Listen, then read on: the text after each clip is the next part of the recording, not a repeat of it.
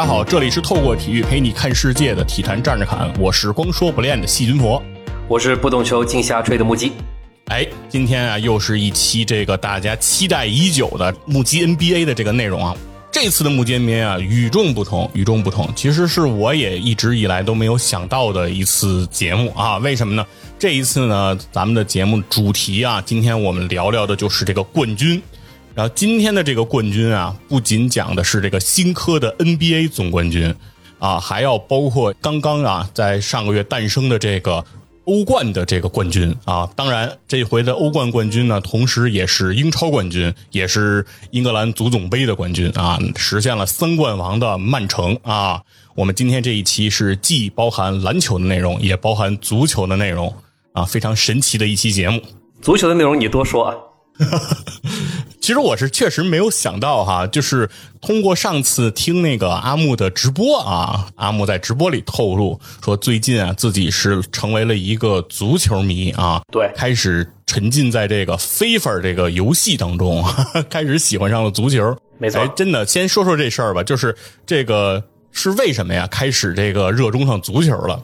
呃，一个是去年世界杯的原因，嗯，就我这种人其实算是多年的伪球迷，就是也就是到世界杯年会，比如说认真的看一下球，尤其也是在时间这种时差调的不是特别严重的那种情况下看一下球，比如说欧洲杯，我可能就看不下去，会是这种感觉。去年世界杯这时间还不错，然后呢也确实呃很开心，梅西完成了这个。大满贯，或者说人生没有遗憾的，最终拿了世界杯，成为了球王，也是我之前在自己的频道或者是别的一些渠道里面会聊的话题，就是呃，人生还是有圆满的。哦。哦，梅西实现了这个人生的圆满，就是我们经常说，人生到处是遗憾，遗憾才是人生，不一定啊，人生也可以圆满，这是给我呃作为我自己的这个生活中间一个巨大的激励吧，嗯。你应该举一个大喇叭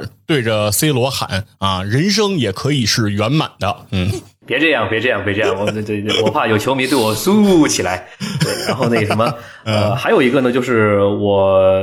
我就是独居了一年哈，我开始独居了。嗯，然后呢，买了 PS 五，然后朋友知道我买 PS 五之后，给我送的第一盘。游戏的那个光盘是非法二零零二呃二零二二，非法二零二二啊，对，送送的是二二，正好那个时候二三还没出，对，然后呢我就玩上了二二，玩的是不亦乐乎。以前我也确实玩过最早的非法零二那种年代的东西，然后呢实况也玩过一些，后面因为就游戏都没玩了嘛，现在 PS 五来了，呃，非法的二二也来了，就玩特别开心。然后，呃，真的是巧的，比较默认的选到了曼城这这支主队，嗯，然后也强，也开心，也开始慢慢了解这支球队有些谁，呃，慢慢慢慢就觉得说啊，这支球队挺好玩，不管打什么阵型打都可以。再后来就开始真的关注曼城的英超比赛，哦，欧冠的比赛等等，就真的会三点钟起来熬夜。看到五点钟，慢慢慢慢就关注起了这些的，呃，一些平常不会关注的足球赛事，所以这次正好巧了啊！近一年有过三点钟起来看 NBA 的经历吗？比如圣诞大战？没有，完全没有。呃，近一年 NBA 的常规赛，说实话都没有认真看。啊，就是人啊，就是这个，就不能要一头没一头，是吧？呃，这个 NBA 确实，我在自己的频道也这么说，没有那么热爱了。嗯，平常看个新闻，看个比分，看一些集锦也就过了。因为真的就是朋友给的这个 PS 五的那个光盘啊，你如果是个二 K，嗯，那可能又不一样，又会发展成不同的人生、不同的故事。他偏偏给的是非法，那我能怨谁呢？对吧？对，所以巧。那当初就是选到曼城，并不是说你之前对曼城就有一些了解和这种什么样的原因，真的是随机的吗？完全没有。而且那段时间正好巧，游戏里边默认选到了曼城作为主队，包括说那游戏的什么经理模式，嗯，啊，就是个人模式之类的，哦，也是我选的是曼城。那段时间正好巧的是，哈兰德的那个热度起来了。嗯，有一段时间就是，嗯嗯，哈兰德刚从多特转到曼城的时候，或者说英超，呃，就应该说是上赛季了啊。嗯上赛季的这个刚开始的时候，哈兰德开始就是比较呃大量的进球的那段时间，以及那段时间正好是姆巴佩姆总监风评比较差的那段时间。嗯，就咱们的网络平台上面、网络环境上面，很容易有那种一捧一踩的环境。那段时间，母总的风评非常差，嗯，哈兰德的风评非常好。这哈兰德是怎样一个人？怎样的谦逊低调，但是又好玩儿，然后呢，又又吃小孩儿呃之类的这些呃视谦逊频啊，低调的吃小孩儿。对，层出不穷出来。哎呦，我确实，我确实，我这人的性格就特别喜欢谦逊的、呃团结的、友善的这样的一些球星，所以呢，就也被哈兰德给吸粉。那段时间叫铺天盖地的这种呃舆论的攻势，你看现在很难刷到一条哈兰德的视频了。嗯，很难了，抖音上啊，哪个哪些平台上啊，你想凭空刷到称赞哈兰德什么的不多，嗯真的特别少。就那段时间，所以巧，哈兰德火，我自己游戏中间又玩曼城，嗯，有就就加成之下，哦，就特别会关注曼城的球，然后真的会看那种真实的比赛的现场直播，通过各种各样的渠道。现在其实呃看球的渠道也很多，嗯然后呢也能看到听到特别好的解说啊、就很开心。哎，现在的解说也也非常多了，有很多这些个人自媒体啊，也都开始这个解说了。对对，呃，然后呢又像非法足球里面的苏东老师，嗯哼，呃，正常的很多平台的免费场，苏东老师，呃，收费场的话，呃，就是詹俊老师跟张璐指导。嗯。啊，对，收费场基本上付费场会是他俩去解说，偶尔呢，詹俊老师，呃，比如说经典的格拉利什的诱惑之类的啊，那是付费场才能听到的内容。嗯啊，等等等等，对，所以就是我就其实是以呃游戏以及曼城作为切入点来开始，慢慢的就是把自己作为一个伪球迷，慢慢慢慢慢慢呃稍微向呃比如说稍微会认真研究一点的球迷去发展。嗯，其实要是在我这边对曼城的了解和熟悉，还是和咱们中国球员呃相关的。孙继海，对，当年孙继海留洋是从水晶宫到了曼城，哎，从那个时候知道了、了解到了，就是英国的曼彻斯特这个城市啊，不仅仅有穿红色球衣的曼联，还有这个穿蓝色球衣的这个曼城。对当时孙继海到曼城的第一个赛季，曼城还是在踢英甲，就是当现在叫英冠啊，当时还叫英甲的这个这样的一个级别。对，然后是凯文基冈的这个麾下带领着这个孙继海的这个曼城，然后成功的冲超了。对所以说当时孙继海也算是那支曼城就是冲超的大功臣。对啊，而且非常难得的就是在曼城顺利冲超，并且在英超逐渐站稳脚跟的过程当中，孙继海没有太多的丢失自己的主力位置，是的就是依然这支球队其实。进行了多轮的换血，就是因为上到英超以后嘛，就是那个球队有钱，然后就要换很多球员，这样保持竞争力。但是孙继海非常，我觉得非常幸运啊，在那个时候还依然，其实，在曼城在很长的一段时间里都能够占据比较。主力的这个位置，而且也上演过在英超里非常经典的那个单骑救主，一个人从前场奔回后场，那个救的那个空门的那个镜头，也是对我记得当时就是英英国媒体有这样的一些报道，比如说是不是当时称孙继海为中国太阳？哎，不，他是 S U N 嘛，孙。对，就中国太阳会会是有这样的一种大标题。对，虽然孙兴民啊也也姓孙，但是他印的是 S O N 啊，就是韩国儿子。对对对，是这样的，中国太阳，哎呀，高级啊，特别高级。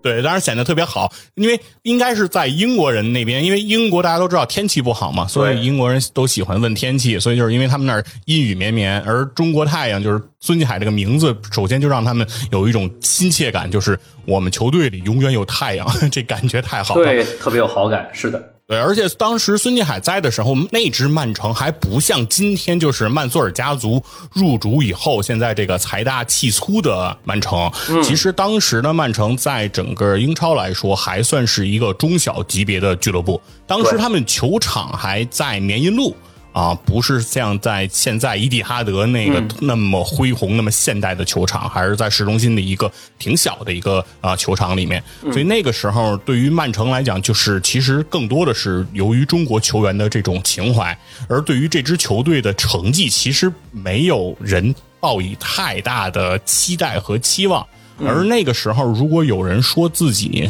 比如说是就是曼城的球迷，其实我大半不信啊，就是觉得那个这这是不太可能的。而且当时也确实有一种说法，就是说，呃，曼联的球迷就是基本上都在曼市之外，而曼市之内。的老曼彻斯特，就是起来就是这么一出的老曼彻斯特，人家更多的人其实更支持的是曼城。是不是因为就是所谓的不好意思啊，就这么说，就是比如说当地的呃市民的一些阶级关系？嗯，我觉得从阶级关系这个角度来讲，其实呃，曼联也是代表着蓝领阶层的这样一支球队，因为它哦早期其实也是当地的这个火车工人哦啊，然后为主来组织的这些球队。其实啊，其实在整个英国足球俱乐部来讲，几乎都是蓝领阶层。啊，为核心打造的这样的球队，对，就是几乎其实足球这项运动来讲，其实我是很早的时候看那个严强老师啊，在《体坛周报》写的这些文章，其实他会描述，就是说，其实，在英国来讲，其实足球文化它相对来讲一直也不是属于精英阶层的这种文化，它相对来讲其实一直以来对都是偏重这个劳苦大众，嗯，属于人民的运动，所以说它的这个球场为什么呃氛围会很热烈，然后球迷会很多，就其中一个原因就是因为这个阶层的人多嘛。如果你是一个精英阶层的运动，它必然它的受众在广度上肯定就没有这么大。对，而在这个，因为我我本人我到那个老特拉福德去看过一场英超，哦，然后对这个感受就会更强一点。是什么呢？就是呃，我去老特拉福德看英超的时候，上座率是很，就是英超比赛的上座率都是很满的，球场基本上就是能坐满。但是其实还是有大量的呃所谓曼联球迷，实际上他们是没有买票进到球场里面看球的，哦他们会留在球场外啊，在。唱歌，然后甚至会留在就是球场外的，比如说一些肯德基啊，一些快餐厅，然后在那儿来观看这个比赛。就是我进不去球场，但是我也尽量要离球队近一点。对，是很多人是会选择这样的，所以能够感觉出来，就是因为对于英超的球票来讲，大概它的单场散票也在五十磅左右，在当地。不便宜。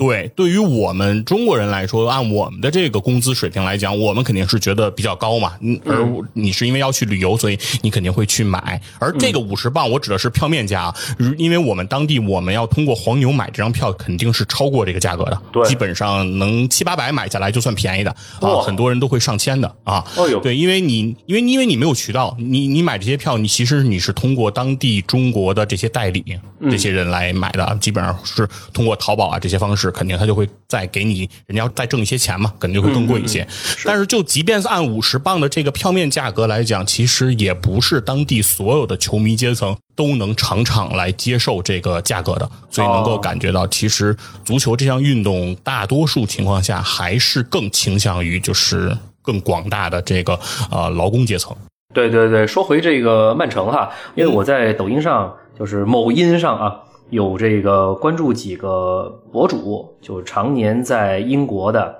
然后去各个球场去看球啊，带着大家去看球，体验那种氛围的。嗯，有博主啊说过，就是伊蒂哈德啊，他其实在日常联赛的这个期间的氛围啊一般。嗯呃，是不如一些别的一些，比如说呃保级区的那些球队，或者说死忠粉非常死忠的那些球队啊。其实他伊蒂哈德日常联赛的气氛，包括上座率没那么高，然后呢，也只是到。关键场次，比如说这个曼城打阿森纳呀，本赛季的，对吧？然后呢，欧冠的场次，那个时候基本上是处在一个爆满的状态哦，挺神奇的，这个当一参考哈。对，这个其实还是能理解，因为我当时开车也经过了伊蒂哈德这个球场，嗯啊，我到曼彻斯特的时候，我是。去老特拉福德之前，我是先到了伊蒂哈德打了一个卡，然后到那儿打卡，你就会发现，就是伊蒂哈德这个球场，因为它是一个新球场，所以它的位置离曼彻斯特这个市中心还是非常远的。当然，讲道理来讲，老特拉福德呢也其实是在曼彻斯特的郊区，但是呢，老特拉福德那个区呢，它可能算是个老的郊区，就是它当地的周边，比如说商场啊、购物啊，包括酒吧呀、餐饮啊，相对来讲还是比较丰富的，但是。到了伊蒂哈德那个球场，它毗邻的这个快速路啊，然后当地整个除了球场周边是非常空旷的啊，它的商业氛围也是比较弱的，所以我觉得如果说球迷的上座率相对比较低，也是可以理解，相当于它是一个比较偏的一个地方啊，大家去那儿可能还不是很方便，然后当地的这个居住的人口也不是很密集。嗯嗯嗯嗯嗯嗯，是，然后不过还好啊，就是由于这个曼城今年确实。我当然是寄希望于他是拿到三冠王，嗯，然后呢，确实也成真了，呃，一切顺利。其实，在赛季的中期，尤其是曼城落后阿森纳比较多分数的时候，嗯，呃，我当时是不寄希望于他能反超阿森纳，拿到这个联赛的冠军的，包括说那个英联杯也早早出局了，嗯。呃，应该是半决赛还是四分之一出局了，嗯，所以呢，只是说啊，足总杯，呃，好好踢吧，然后呢，欧冠看看，当时的寄希望最大的其实是一个单纯的欧冠，嗯，哦，呃，联赛想着是是阿森纳一般也不会那么那么掉链子吧，领先着最多是到九分还是到八分啊，是这个阶段，然后就哈，就当阿森纳不断的不断的。客气的把分数给让出来的时候，就哈，呃，很神奇，特别特别的神奇，然后才到了最后，呃，锁定了提前应该是三轮锁定了英超的冠军，后面就想着，哎呦，那太好了，然后把很多的更多的精力留在足总杯对曼联以及欧冠的比赛上面，呃，还好还好，其实结果是好的，这个当然我们说后话就是。呃，我直接说了，就是嗯，最后的几场，曼城最后的几场球，嗯，足总杯对曼联以及欧冠的决赛，打的是非常糟糕的。对我来说啊，打的是非常糟糕的，就是跟我印象中间，包括说启用了三二四幺阵容之后，那个水银泻地般的曼城，以及这个在四分之一打拜仁也好，半决赛打皇马也好。那种完全碾压式的那种强大的曼城，完全不一样。嗯，足总杯跟欧冠决赛完全不是那种水准。我不知道发生了什么事情，但是我在自己的频道也说了，足总杯运气真的纯粹是运气。然后，呃，欧冠决赛也比较的幸运。嗯，也比较的幸运，这是我对曼城。虽然我是呃就伪曼城球迷啊，但是也是呃感觉。非常的不好，非常的不好，这是踢的什么呀？真的是。对，诚然啊，就是我的感官也是，就是曼城的这三冠王，当时我的感觉最难度最大的其实是英超的冠军。嗯，因为当时确实阿森纳也建立了非常好的这种领先优势，而与此同时，其实包括曼城的球迷，包括曼城的呃球员，以及呃瓜迪奥拉，甚至于我觉得曼城的管理层，我认为他们对于英超冠军的。饥饿度是不太高的，就是因为英超冠军已经拿了太多次了啊。最近对这十一年应该是七次英超冠军，对吧？就是已经对吧？已经广州恒大、大连实德了，这这这个情况已经这个事情不新鲜了。而欧冠这件事情，其实我觉得大家是非常期待的。所以说当时觉得说英超冠军丢了那就丢了吧，哈。当然后面很幸运，当然球队的实力也是还是这个见诸纸面的强哈。这支球队后程确实太厉害。对，因为通过玩游戏是更加明显的，就是这支球队哪怕替补阵容拿出来去踢，也基本上在联赛里拿个前四也没什么太大问题。所以说这个球队的实力是非常强的。但是呢，大家其实对于这个欧冠的这个次的这个冠军，其实大家还是充满期待的。尤其是在当时的分区出来的时候，其实曼城所在的所谓上半区竞争压力还是非常大的。对，都是强队。对，和下边那三支意大利球队，然后配了一个本菲卡，这样的一个这样的一个配搭。当时我觉得，对于曼城来讲，其实今年的欧冠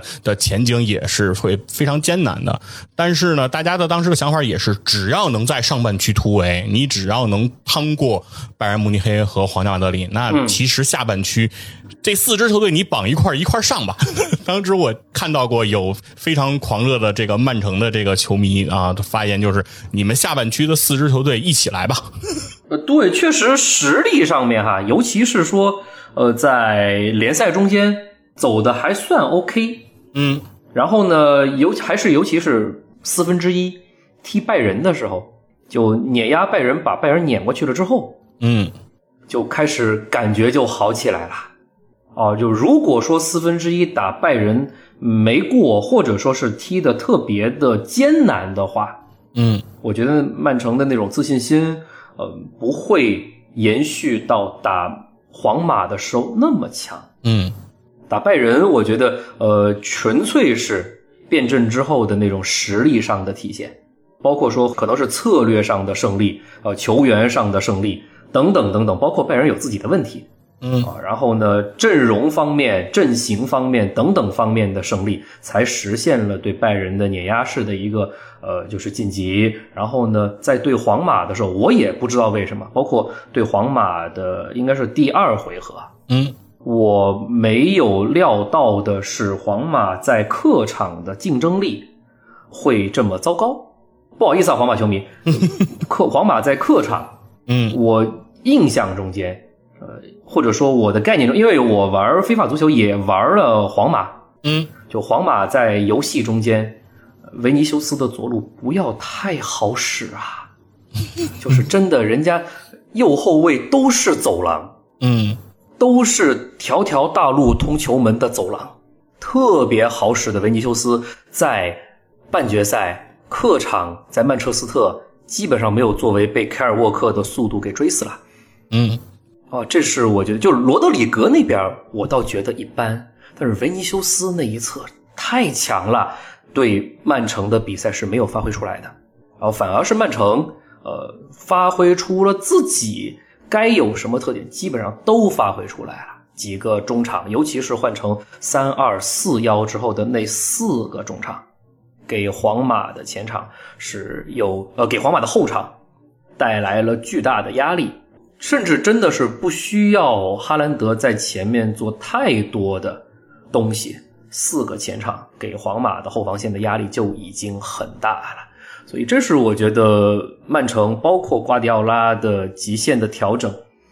我现在还在反复的回味那个三二四幺的这个调整，因为这个阵型至少在主流的联赛中间，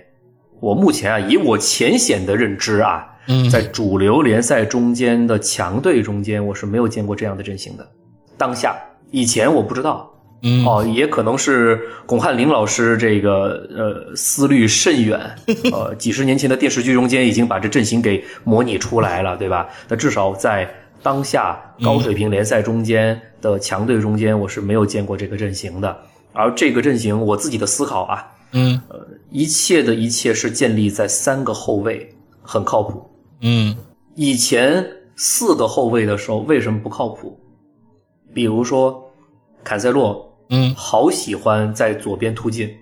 那确实水平也高，嗯，哦，虽然说可能有刺头属性啊，所以瓜迪奥拉把他给清出去了。呃，有这方面的原因吧。当然，坎塞洛在左路一直的持球的突进，很冒进的往前去参与进攻的过程中间，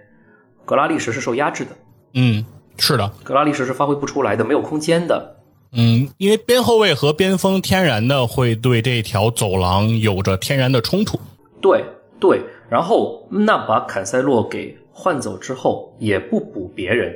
正常用的就像欧冠决赛用的，中间是用的是鲁本迪亚斯，左边用阿呃左边用的是阿克，右边用的是阿坎吉，我没说错吧？嗯，没毛病。然后呃，当阿克受伤的时候，才上凯尔沃克，把阿坎吉换到左边去。嗯，这样子是这样子的踢法，但是一切来说就是，呃，阿克也好，阿坎吉也好，他们属于中路和边路基本上也都能踢的那种后卫，所以这呃再加上鲁本迪亚斯在中间的一道大闸，经常能做出那种说这种劈叉式的防守啊这种的，确实能力也强。这三个中后卫能力确实非常强，我是没有料到阿坎吉能够这么出跳的。阿克呢是经过世界杯的洗礼什么的还行，嗯他能成长起来是可以预计的。但是阿坎吉，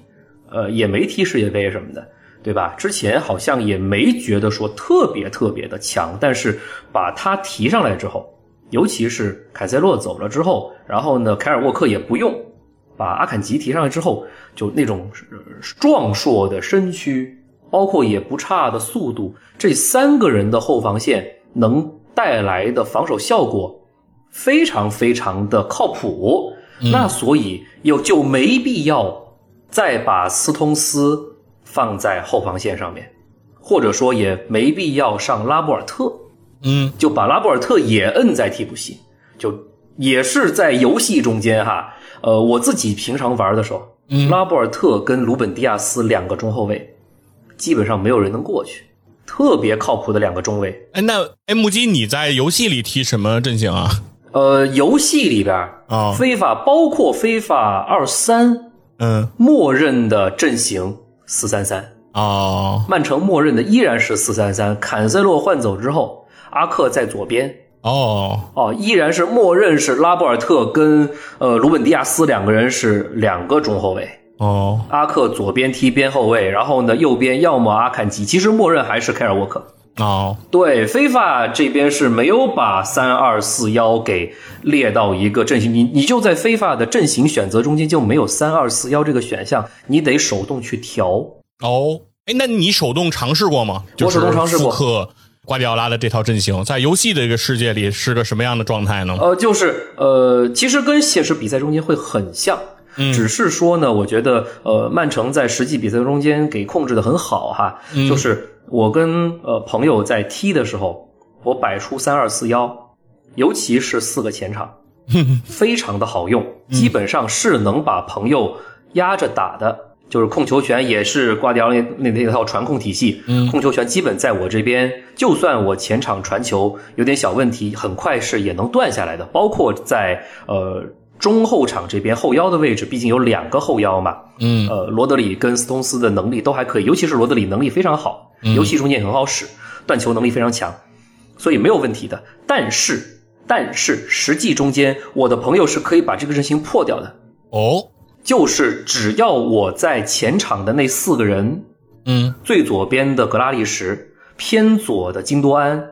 偏右边的呃德布劳内以及最右边的碧玺，嗯这四个人的传球之间出现了明显的失误的时候，以及两个后腰没有往前及时的补的时候，或者及时的参与防守断球的时候，我的对手只要把球断下来，马上分到边路，嗯这一段是一个空隙。嗯，对，就是相当于你的大禁区的前端四十五度左右的那个位置是你的一段防守真空。这是一个真空。嗯但凡有特别好的左边锋或者右边锋，其实是好突的。嗯哼，所以这就是我诧异皇马的地方。你明明两个边都不错，尤其是左边的维尼修斯是真的不错，嗯但是并没有把这个，呃，其实我这样的球迷、伪球迷都能通过游戏玩出来的这个空间，皇马居然没有好好的利用，或者说，那确实当时呃，凯尔沃克对维尼修斯的防守是非常到位的，嗯，然后也是曼城这群人，尤其是这群前场，在前场的对球的控制以及不失误方面的这个能力做得非常非常的到位，才让皇马没有打出特别好的反击。嗯，就是在实际的比赛中间也好，在游戏的过程中间也好，我感受到比较深的一点就是，呃，瓜迪奥拉这套阵型为什么也能成？还有一个原因是两个边，也就是最靠左边的格拉利什跟最靠右边的碧玺，嗯，这两个人的跑动不要太积极哦。这两个人在左右两边，就是防守端，他们真的能够回追到边后卫的位置。对，就把他俩真的可以当边翼位来用，但是进攻端他们又能够插到对方的禁区里。对，其实就是把左右两条走廊完全的给了贝尔纳多·席尔瓦和这个格拉利什就是你的全责就是你攻，你要给我攻到对方底线；你防，你给我落回 自己的底线。其实这个对于球员体能的消耗和压迫是很强的。其实这个很现实的一件事情，就是这个瓜迪奥拉这套战术为什么能够成型？你就需要你的前场，尤其是你的两个边，给到对手的压迫是在全场九十分钟都极强。你才能够实现这套战术。其实，在我们甚至玩游戏的时候，我们拿手柄都不能保证整个在比赛的过程当中全神贯注，不出现失误。对但是在整个对比赛当中，就是曼城其实整个的失误控制是非常非常好的。这一点来讲，其实能够感觉出来，就是还是像我们之前在聊这些情况的时候得出那个结论，就是冠军是一个系统性的工程。嗯，就是他这一套东西能够看出来，不仅仅基于球员的天赋，也基于就是日积月累的这样一个修炼的一个情况。对对，所以其实我们能在呃，不是在欧冠的这个决赛或者说足总杯哈，就是我感觉曼城踢得很好的一些比赛中间，呃，是能够看见一些集锦的回放，比如说格拉利什，他左边进攻完，撤到就是防守端。去断下人家右边锋或者右边前卫的球，甚至是追到追回到禁区本方禁区内去断球，嗯，的这样的画面是不少的，哦、是能够找到比较充分的案例的。所以这样的话，就是正常进攻端，曼城在前场是有人数优势的，再加上他们的球员配置方面，他们的控球能力、处理球的能力，包括配合方面的熟悉度、精妙度等等等等，哦、他们说白了脚法好，嗯，真的就是脚法好，这群人的这个选择，呃，不粗糙，脚法好，这样，所以不容易失误，在进攻端又有人数优势，那么防守端肯定是有人数劣势的时候，通过积极性，通过特别快的回防，以及还是前面说的三个中后卫靠谱的防守能力，哦，把后场的这个人数劣势给尽量的给弥补回来。哦，所以我觉得这是我觉得瓜迪奥拉能够在这个三二四幺阵容成功的一个重要的原因。然后三二四幺打成之后，我会慢慢觉得哈兰德的作用有在被弱化。嗯，这是我个人的感觉。包括说从欧冠决赛也好，足总杯的决赛也好，哦，哈兰德的作用是基本没有发挥出来的。这跟他可能也被严防死守有关。嗯，他更多也是在呃前场在对方禁区里面扮演着一个牵制的角色。毕竟这么大的大中锋处在那儿，人家的后卫是会有忌惮的，所以我们才会看见曼城在最后的几场，他状态不是特别好，整支球队状态不是特别好的比赛中间，他的很多进球其实是来源于前场或者是后腰位置插上的禁区线上的远射。呃，欧冠决赛的罗德里，哎，然后呢，足总杯上面金多安的两个球都是类似这样的球。嗯，那当然，我们得说这样的球，我们回过来看，有哈兰德在前面，呃，作为中锋的一个牵制力的作用，才会给后排插上的人有比较从容的起脚的机会。嗯，但是呢，对哈兰德自己本人来说，呃，那几个比赛是不舒服的，嗯我们也也会去聊说，曼城三冠王当时还没拿到的时候，机会很大。那么今年的金球奖，哈兰德有没有机会实现对梅西的反超？因为金球奖的评奖时机来看，梅西的世界杯夺冠的那个印象流的这种冲击力在弱化。嗯就大家可能就是那种啊，梅西夺冠了的特别激动的那个时刻，那种情绪在弱化。那哈兰德有没有可能借这个时间上的这个优势，因为三冠王更晚嘛，嗯有没有可能说反超梅西？那反超梅西的一切的前提，除了三冠王拿到之外，哈兰德得在几场决赛中间，足总杯决赛和欧冠决赛中间上演极其极端的个人表演，比如说欧冠决赛上演大三元、大四喜，你得是这种表现，或者是拯救球队于水火的那种表现，比如说绝杀，嗯哦之类的，才有机会跟梅西去搏一搏进球奖。但是哈兰德显然是没有做到的。好歹得进球啊！你、呃你现在没有一个进球，对于前锋来讲，你肯定是没有什么话语权在这个上面了。对，所以所以从这个角度，呃，哈兰德的这个阶段，其实包括联赛的后半阶段表现，就是当他被对手严防死守的时候，他的表现相对平庸，他的进球的效率是没有上半赛季那么恐怖的。对，而且我感觉打打了三二四幺之后，我觉得在前场哈兰德的空间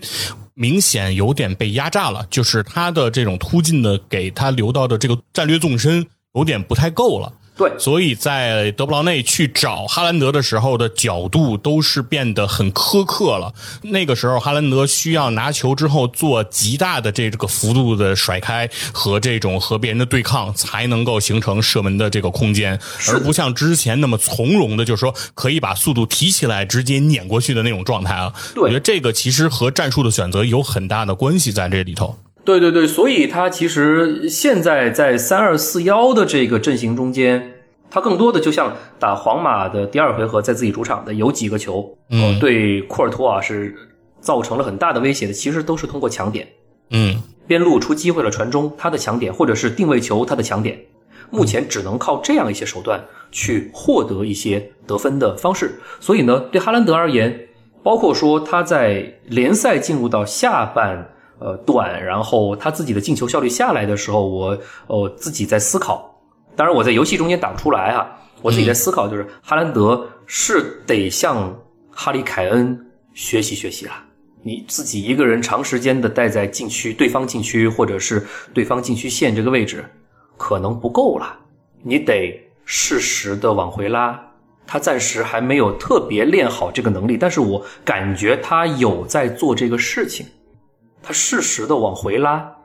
再呃拉回到偏中圈附近的位置去接应一下，给那四个嗯前场，尤其是能够做穿插的贝尔纳多·席尔瓦以及格拉利什，给那两个边有更多的穿插的机会。那这样的话，哈兰德自己的能力、自己的这个技术，呃，自己的手艺吧，能更加的丰富。不然的话，以现在媒体依然还在说的所谓的绝代双骄，新一代接班的绝代双骄，哈兰德跟姆巴佩，以这两个人目前的状况来看，哦、虽然我是哈兰德球迷，但是哈兰德是根本比不了姆巴佩的。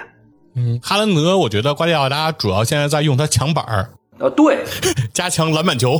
嗯对，会是这种感觉哦。但但但确实，姆总多少还是有一些自己处理球的能力的，盘带啊或者什么样，自己大范围的突进，或者说是不单单是说那种说反击时候的能力，在密集的阵地战中间，姆总也是有一定处理球的能力，但是哈兰德还是非常依赖卫饼的。嗯。这个是呃我觉得目前的差距，尤其是我们说绝代双骄，哈兰德是有天生的劣势的，他的国家队在挪威，他不出意外，不出特别大的意外的话，呃，染指世界杯是基本此生无缘的事儿。但是姆总已经有一个世界杯冠军以及世界杯亚军在手了，而且以法国的实力，接下来常年两到三届世界杯，就是八到十二年，都还是竞争冠军的最大的这样的一个竞争者的这个位置，所以姆总，我相信姆总在未来的漫长的职业生涯中间，起码还能再能拿到一次大力神杯，嗯而且是以绝对核心的身份。那这样的话，你这绝代双骄是交不起来的，是双不起来的。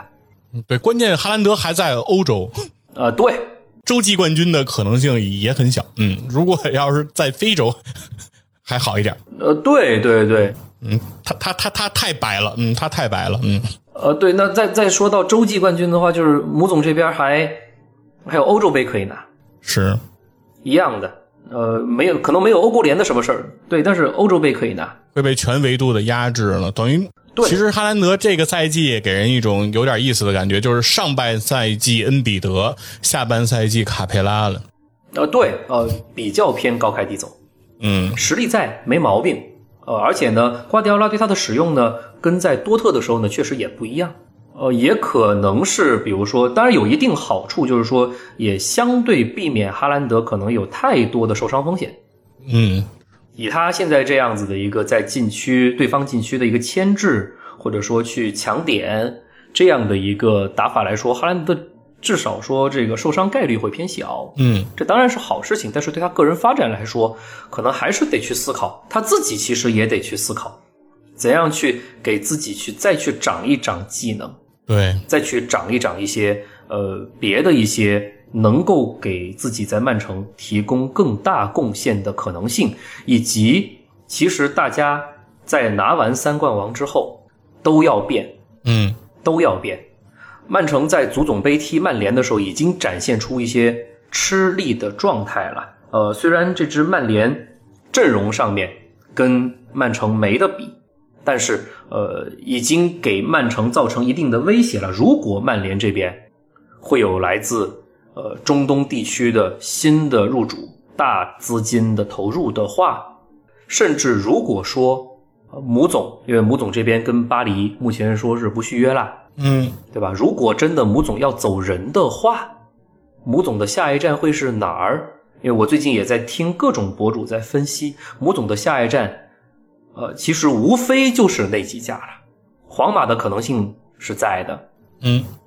呃，虽然维尼修斯拿了七号球衣，但是本泽马的九号球衣还在。哈里凯恩如果不来的话，那呃姆总来继承九号球衣是 OK 的。当然，姆总来了，你怎么去平衡维尼修斯跟姆总之间的关系？因为明显维尼修斯被扶正了，嗯，也该被扶正。那姆总既然是呃以总监身份过来的，你怎么处理跟维尼修斯的关系？以母总跟梅西、内马尔都处不好的关系，不好意思啊，母总球迷。对，那母总如果来皇马会怎么样？那以及如果母总不来皇马，呃，很多博主在分析，我觉得也是有可能的，就是他的下家是曼联。如果来曼联，呃是没毛病的。嗯，那不管踢中锋还是踢边锋，啊，拉什福德让出来嘛，真的是，哦，是是好让的，哦，因为曼联是有很多的空间给母总去，呃，再去给他量身定制阵容的，很多人是要走的。对，没关系，曼联的问题不是一个姆巴佩能解决的。啊，对，那当然，然后呃，曼城自己这边肯定会受到曼联的压力。但是说回来啊，其实我觉得就是足总杯的这场比赛，包括欧冠这场决赛，呃，曼城踢的都不算好，发挥的都不是特别淋漓尽致，没有打出就是说符合球迷期待的这样的一个表现。对但是反而这两场球拿下之后，这次三冠王拿在手里的这个时候，我却觉得就是现在的这支曼城反而成熟了。因为在过往，我们看到很多这种建立王朝的这些豪门的这些球队的时候，其实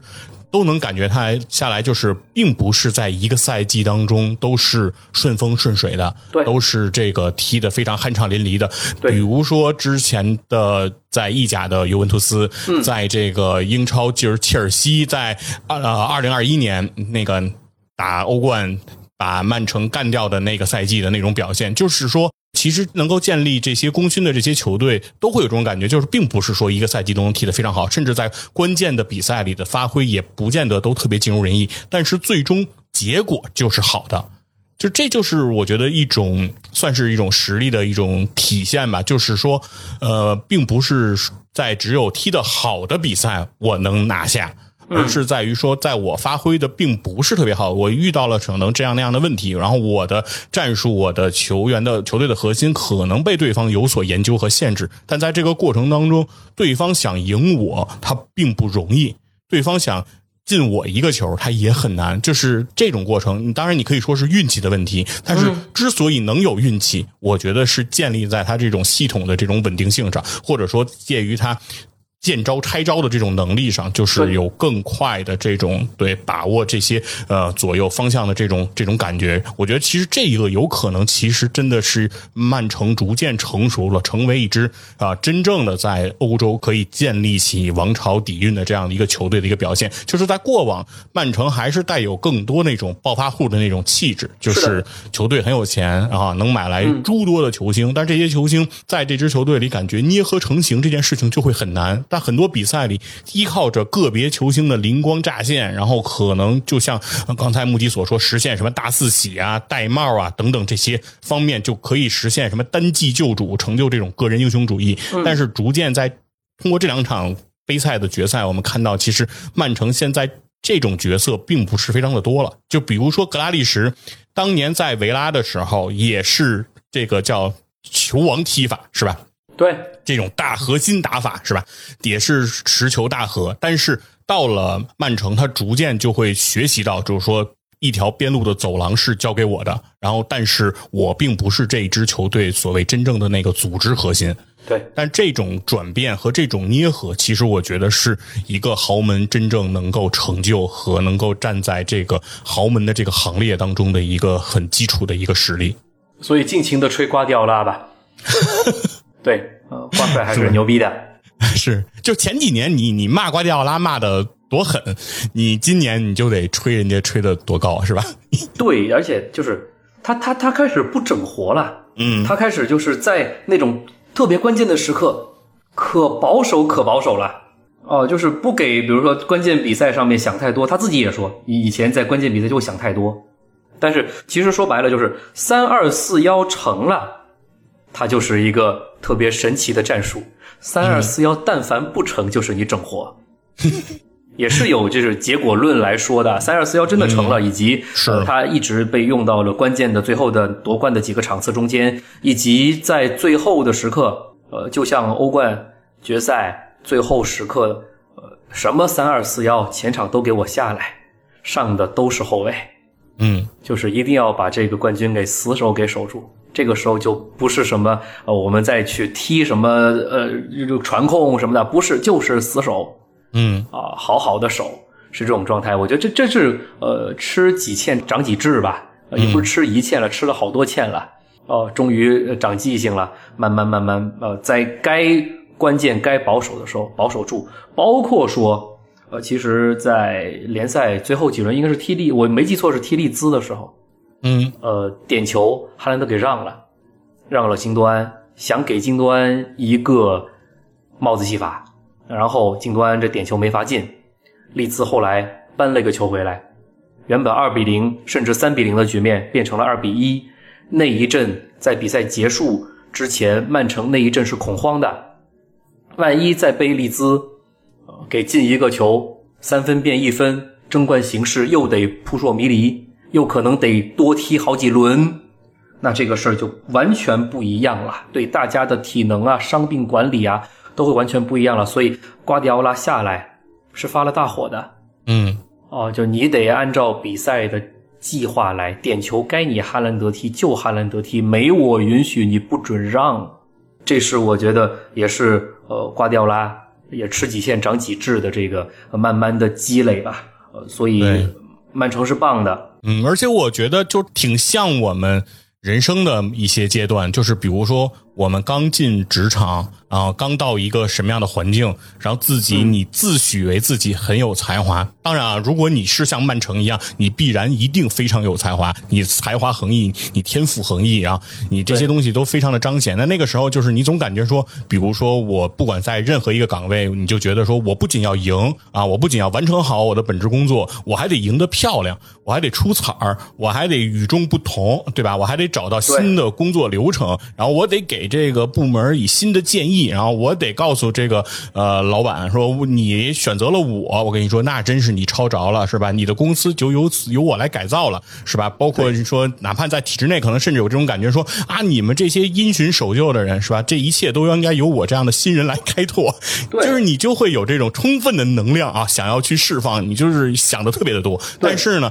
很有可能在某些非常基础的工作的环节当中，你会出现非常不可思议的的这种失误和这种问题，然后会导致你前面做的所有的所谓加分的那一部分，最后毁于一旦。是最后你整个的基础的这些工作，对，就是一塌糊涂。但逐渐说你逐渐成熟了，开始在你的岗位上能够独当一面的时候，你会发现你逐渐不见得去追求那么出彩、那么漂亮、那么富有新意、那么成功那种感觉，而你想要追求一种最保守、最稳健的方式，因为你知道什么是赢的。这个方式怎么样建立起赢的习惯？我觉得这个可能就是说，曼城今天走到现在，我们看到这个三冠王一步一步形成的这样一个过程。对，以及呃，瓜迪奥拉确实还得考虑接下来曼城要怎么走了，因为现在有太多球员是不确定下赛季还在不在的，京多安包括比席，嗯，这两位是不确定的。然后呃，德布劳内的状况，接下来对德布劳内的使用。呃，应该是会慢慢慢慢的降下来，使用率飞到关键场次是不用的。那么德布劳内的位置要谁来顶？这位置太太难有人来顶了。当然了，曼城这边还放着一些可用的苗子，比如说福登，嗯，比如说阿尔瓦雷斯。那么对这两个年轻人主要培养的两个年轻人，要怎么来用？呃，要怎么让他去顶上一些位置？呃，这是我觉得，呃，接下来挂掉了要去思考的，因为这支球队最终三冠王之后还得继续长效发展，呃，可能会经历阵痛，尤其是几位冠军球员，呃，可能是要出走的，呃，肯定会有阵痛，但是怎样让这个阵痛期更加的短？比如说福登还好，福登能顶在呃中场这四个人谁走了，福登大概都还能顶得上。那阿尔瓦雷斯要怎么去培养？我一直在想的是，呃，小蜘蛛有没有可能从踢一个九号或者尾九这样的位置，慢慢给它改造成十号？有没有这个可能？呃，因为在联赛中间，阿瓦雷斯也是有过，比如说在十号位左右这个位置持球，然后传出那种类似于德布劳内的那种圆月弯刀式的传球的，有这种助攻出现过。我才会有这种思考，说有没有可能阿尔瓦雷斯有被改造成偏十号位功能的可能性？这是我一直在期待发生的事情。因为毕竟我觉得像阿尔瓦雷斯，嗯，或者福登，这看起来都挺乖啊。福登可能不是那么不是那么乖啊，阿尔瓦雷斯看起来是很乖，我很喜欢的这样的球员，呃，也很谦逊，呃，这样的球员，呃，我希望他是能够。有更长的时间留在瓜迪奥拉身边去学东西，去学打法的，呃，这个小朋友，呃，未来会在球队，包括阿根廷国家队，发挥着越来越重要的作用。那在球队中间，如果他能慢慢的去代替掉一部分德布劳内的作用，那是不是意味着他在国家队也能？呃，去慢慢取代逐渐淡出的梅西的一部分，我不说全部，是一部分的作用呢，嗯，对吧？因为梅西如果淡出了，阿根廷在这个位置上面相对来说就不知道找谁了，你不可能靠麦卡利斯特啊，对吧？他不是这样的人，对吧？所以，呃，是需要像小蜘蛛这样子充满天赋的球员去探索自己未来的可能性的，而这样的可能性以及更好的改造的能力。我觉得是在瓜帅身边是可以做得到的，嗯，这是我对曼城未来吧，呃，拿了三冠王可喜可贺之后，未来作为一支豪门要进一步要去思考的事情吧，嗯。但是我觉得，总之就是相比阿根廷来讲，呃，曼城的未来的路显然是会更宽阔和平坦的，是的，因为毕竟一俱乐部拿完这个三冠王，你有了真正豪门的这个底蕴之后，你在转会市场的号召力其实是会大不同从前的。啊。之前可能你更多的是靠曼苏尔的支票部啊来招揽这些球员，但逐渐可能曼城自己的号召力也会逐渐形成。这样的话，其实对于这些顶级球星持续性的吸引力来讲，我觉得会是持续看涨的这样的一个状态啊。当然，也包括瓜迪奥拉的这个名号。也是随着这次三冠王的奠定，然后又给自己迈上了一个台阶哈。之前一直已经在很多坊间已经对瓜迪奥拉的很多执教都已经被嗤之以鼻了很久啊，终于哈瓜帅也是重新证明了自己，对，冠军教头是吧？永永不褪色，对。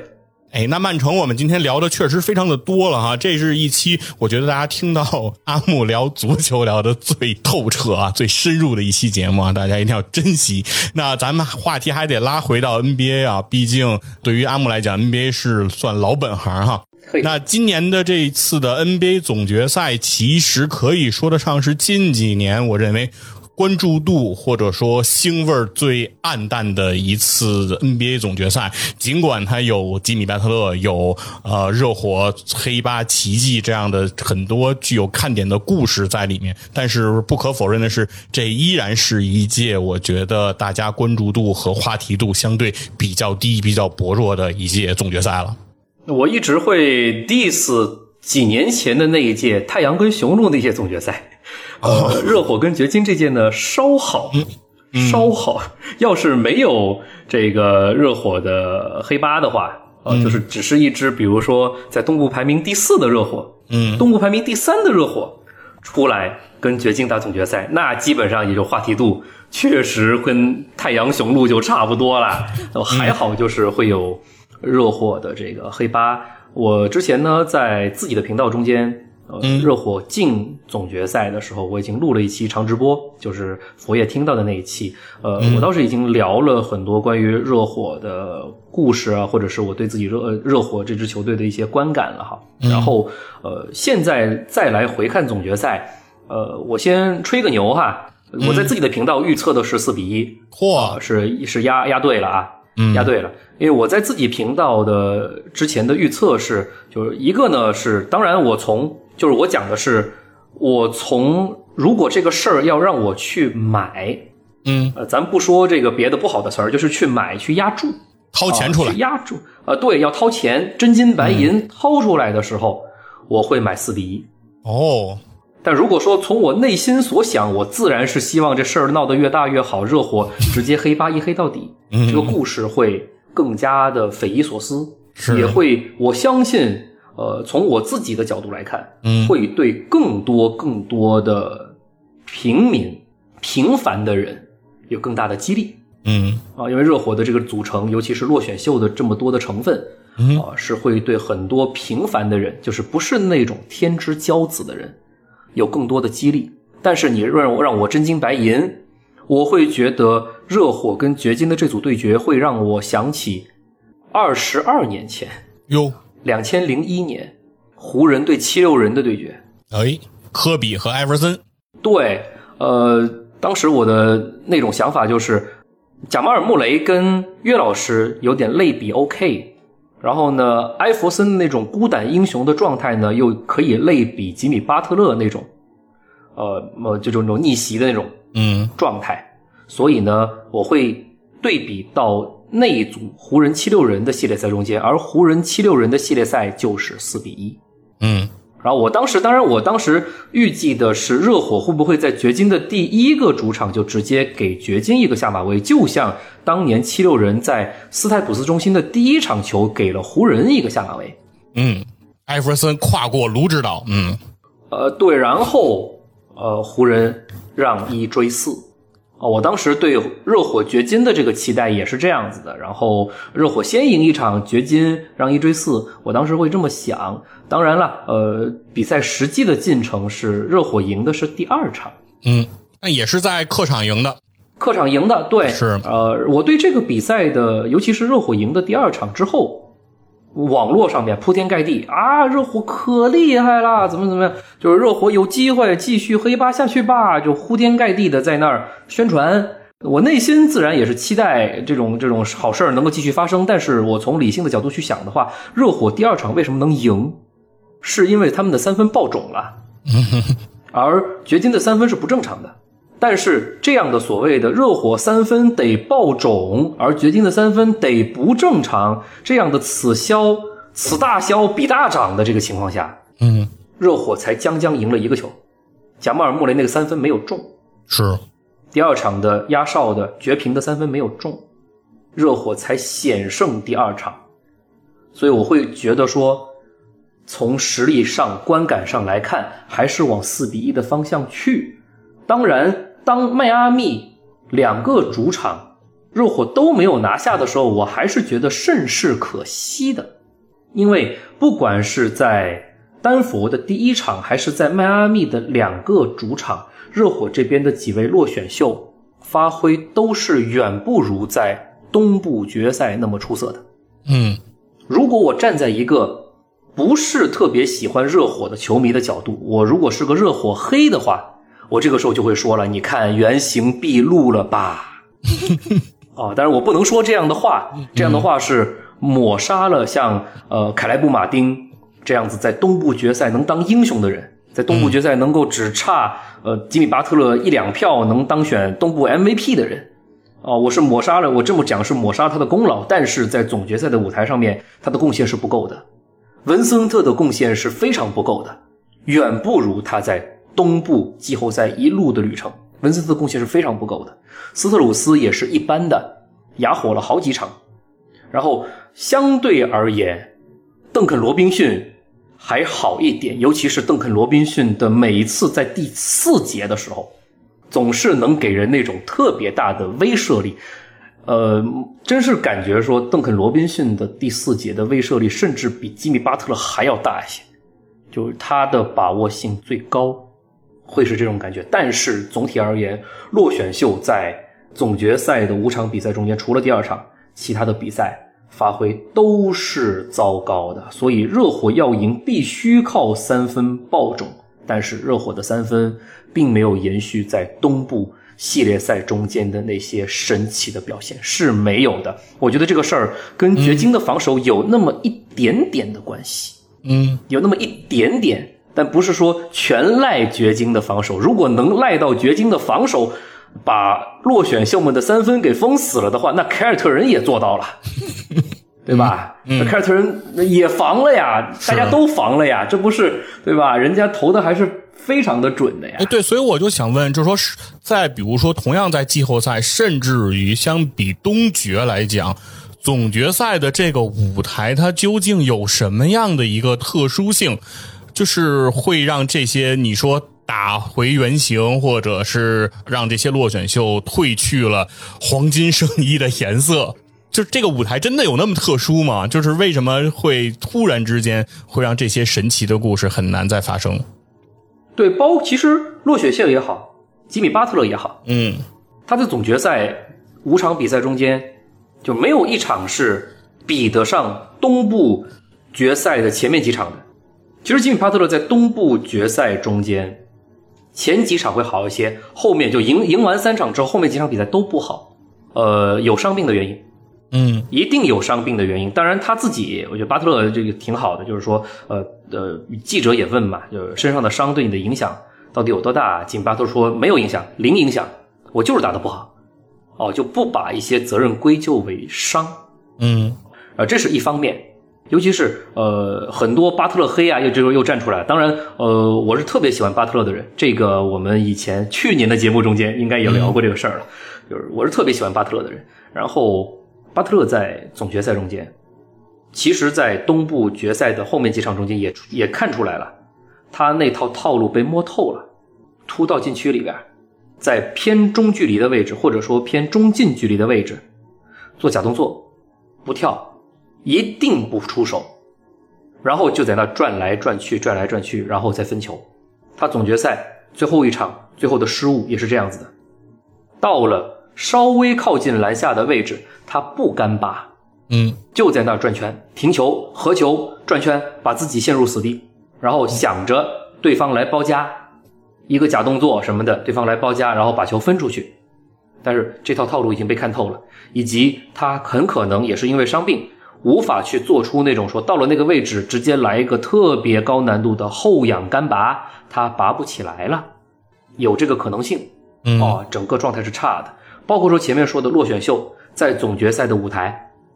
为什么不行了？呃，这方面我我想的是，很可能是人品用完了。不好意思，真的是人品用完了。嗯，呃，你不管是落选秀也好，或者是呃一般的角色球员也好，就除非你是超级球星，然后你是状态没有特别受影响的超级球星，你但凡不是，你做不到在漫长的系列赛，因为热火基本上都是打的很很很长的系列赛，嗯，掘金是打的少。呃，基本上有横扫，有呃让二或者让一追四的这种比赛，对吧？呃，热火一直在打高强度的，然后比分咬得紧的场次比较密的比赛，一般的球员是很难做到在这么密集的赛事中间一直保持稳定的。如果你能做到，你是超级球星。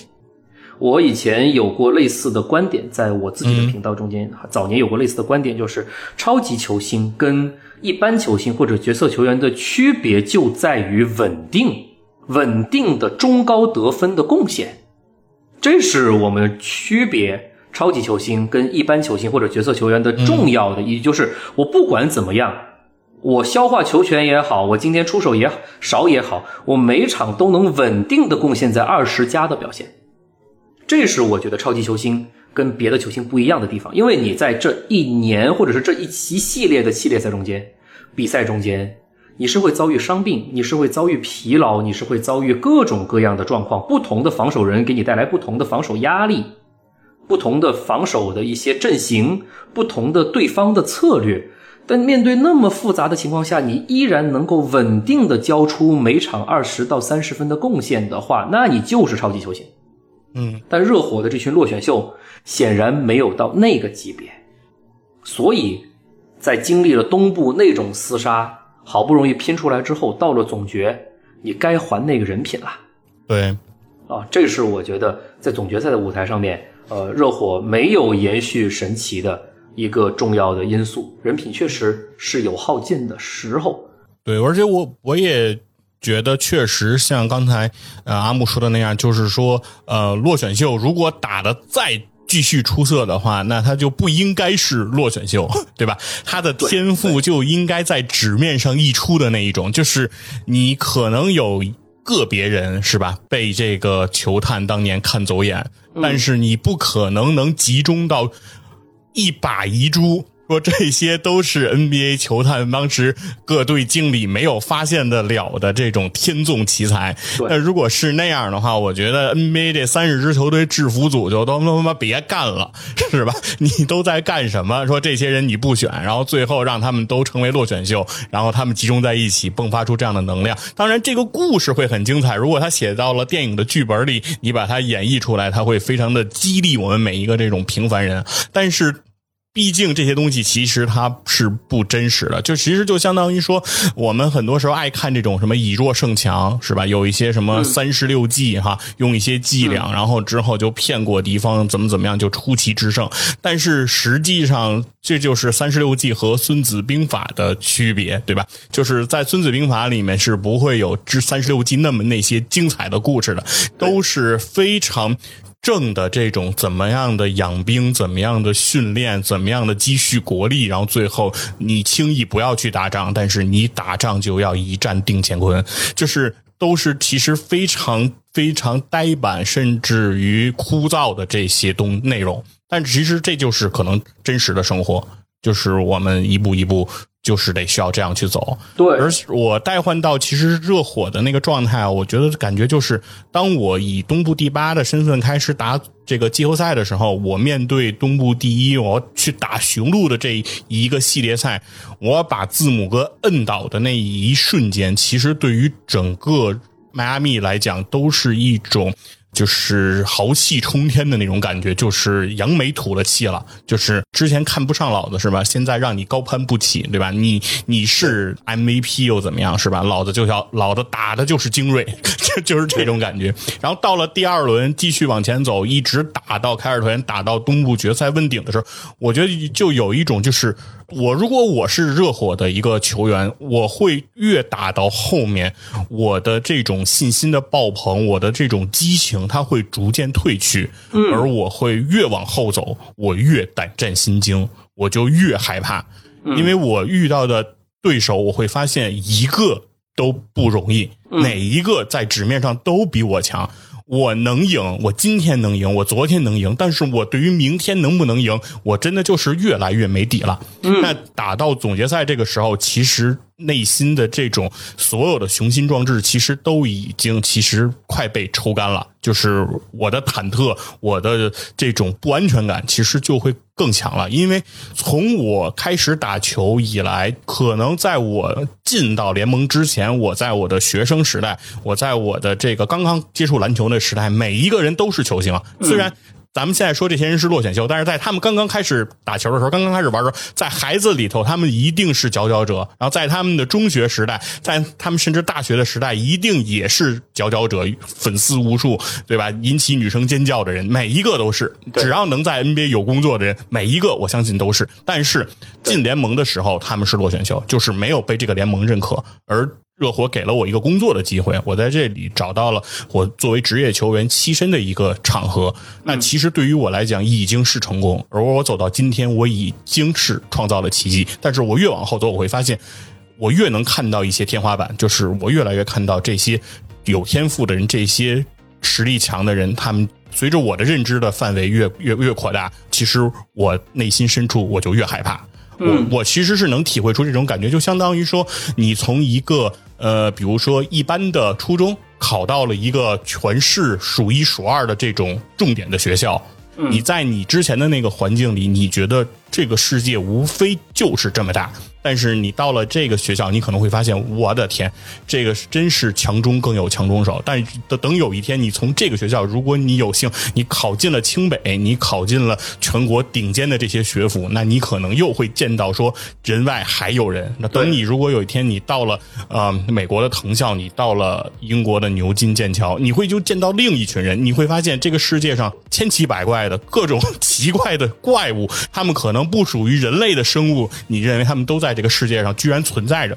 就是那个时候，其实是对你信心的这种摧毁是逐步、逐步、逐步形成的。可能总决赛这个舞台可能和东部决赛在比赛上来讲没有太大差别，但是我觉得会给到这些球员不一样的这种洗礼，而这种洗礼是积累性的，而这种积累其实最后展现出来的结果，这个能量是非常巨大的。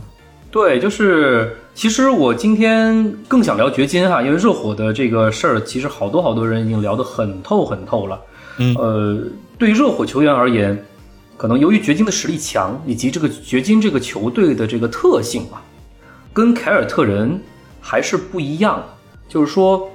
凯尔特人可能给热火这群球员，就是说我拼了命，我做好执行，我听教练的，我每个回合都好好去打的话，我是有机会的。而掘金是存在一些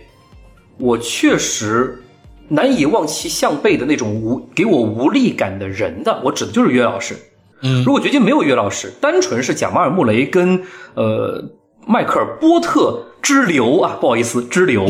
如果单纯是这样的一群人，跟凯尔特人支流没有区别。呃，都是那种热火的球员会觉得说，我做好执行，我执行做的比你好，我打的比你更耐心，我防守做的比你更到位的话，我有机会赢。但是约老师的存在是完全不一不一样一个维度的事儿。就掘金至少在整个东部之旅中间是没有见过这样的人的，包括说斯波尔斯特拉教练要怎么限制约老师，他自己最后承认，就掘金确实是他那个比赛能力是超出我们的能力范围的。嗯，所以斯普劳斯特拉最终在输掉之后的新闻发布会上，他确实也是认输的，就不逞嘴上之快啊。掘金确实超出了我们所能做的能力范围，但是我相信他不会对凯尔特人说这样的话。就凯尔特人，你超出了我能够防守的，我能够去限制能力范围，不会。热火是有能力限制凯尔特人的，这就是我觉得总决赛上面另外一个区别。所以其实呃，佛爷跟我约今天这期节目去聊总决赛的时候，嗯我自己原本的想法，包括我在我自己的频道中间，我聊总决赛前瞻的时候，我说过类似的话，就是说，呃，热火的夺冠会给人带来巨大的激励，的故事特别的好，嗯而掘金如果夺冠了，这故事就一般啦。我们能聊什么故事呀？我们能聊的是啊，掘金的耐心。呃，等了贾马尔·穆雷两年，穆雷哭着说：“你们别交易我。”呃，马龙说：“不交易你，对吧？我们呃等小迈克尔·波特的背伤，是吧？新秀冒着巨大风险把他选过来，现在他也做出贡献啦，等等等等，包括约老师，呃，大胖子爱喝可乐，哦，这这掘金终于等到他的脂肪慢慢的褪去了，等等等等，也只有这样的故事了吧？嗯哦，好像就只有这样的故事了。但是，就我觉得掘金，嗯。给我震撼，或者说给我好玩的，给我思考的，就是夺冠之后约老师的一系列行为，嗯哼，就给了我巨大的思考，就反而让我在准备今天这期，呃，嗯。就是跟佛爷的录的节目的时候，我有了一些不同的灵感，哎。或者说有一些角度，真的是想跟大家去探讨的。嗯，对，聊聊约老师，对，首先啊，就掘金这个球队，我先给一个大前提哈，就掘金这个球队给我巨大的印象，呃，肯定是团结的，团结就也是后面呃总决赛之后大家都在说的事儿。当然了，你但凡夺冠的球队，嗯谁表面上都团结，嗯 对吧？当然，我我是深信掘金内部大家互相之间是真的是比较团结的。就掘金给我的感觉是比较像大学球队。嗯。都是年轻人，没有说特别老的老将压阵，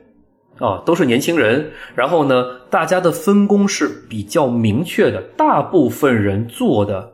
是脏活累活的功夫，然后把主要的得分啊、什么事儿啊，是放给两个主力的，嗯。两个核心的，岳老师跟贾马尔·穆雷，嗯。对两个核心呢又是充分信任的。其实，在大学篮球界也类似，你一个球队不要有太多的那，比如说有 NBA 前景的超级新星，嗯。比如说我们说，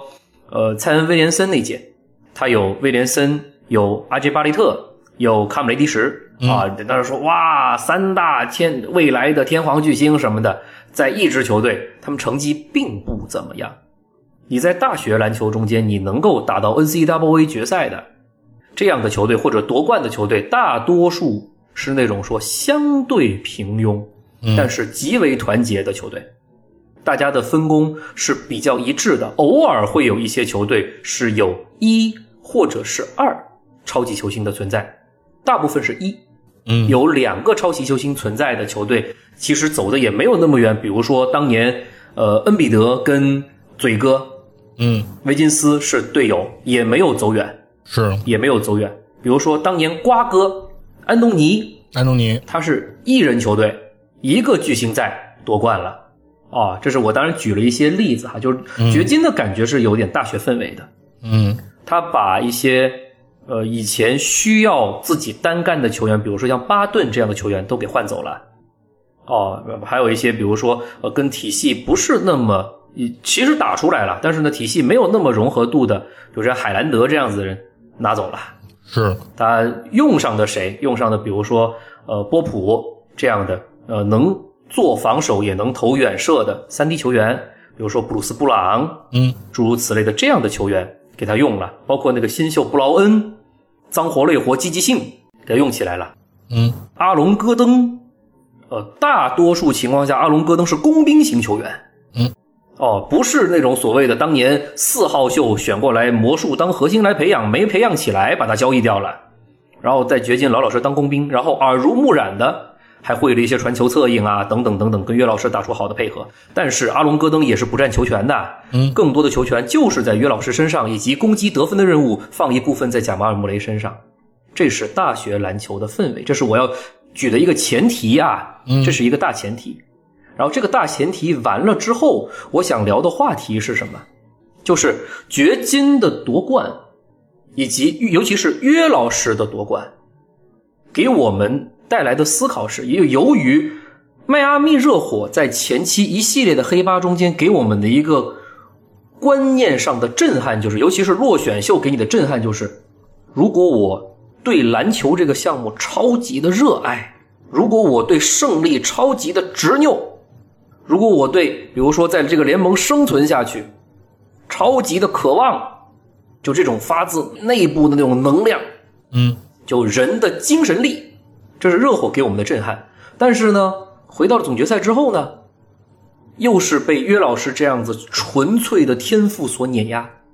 一我们一直在说天赋，天赋，天赋，嗯，包括说很多杨毅老师啊什么的一直在说天赋，天赋。凯尔特人天赋远在热火之上，被热火给跨过去了。嗯，那再来一个天赋更加猛的约老师，你要说约老师不是天赋怪，他是勤勉，我是不信的。嗯，对吧？你岳老师小胖子就就就处在那，以前是大胖子，现在是中胖子吧？岳老师一中胖子处在那，你说岳老师特别勤勉，不像。然后说岳老师对篮球特别的热爱，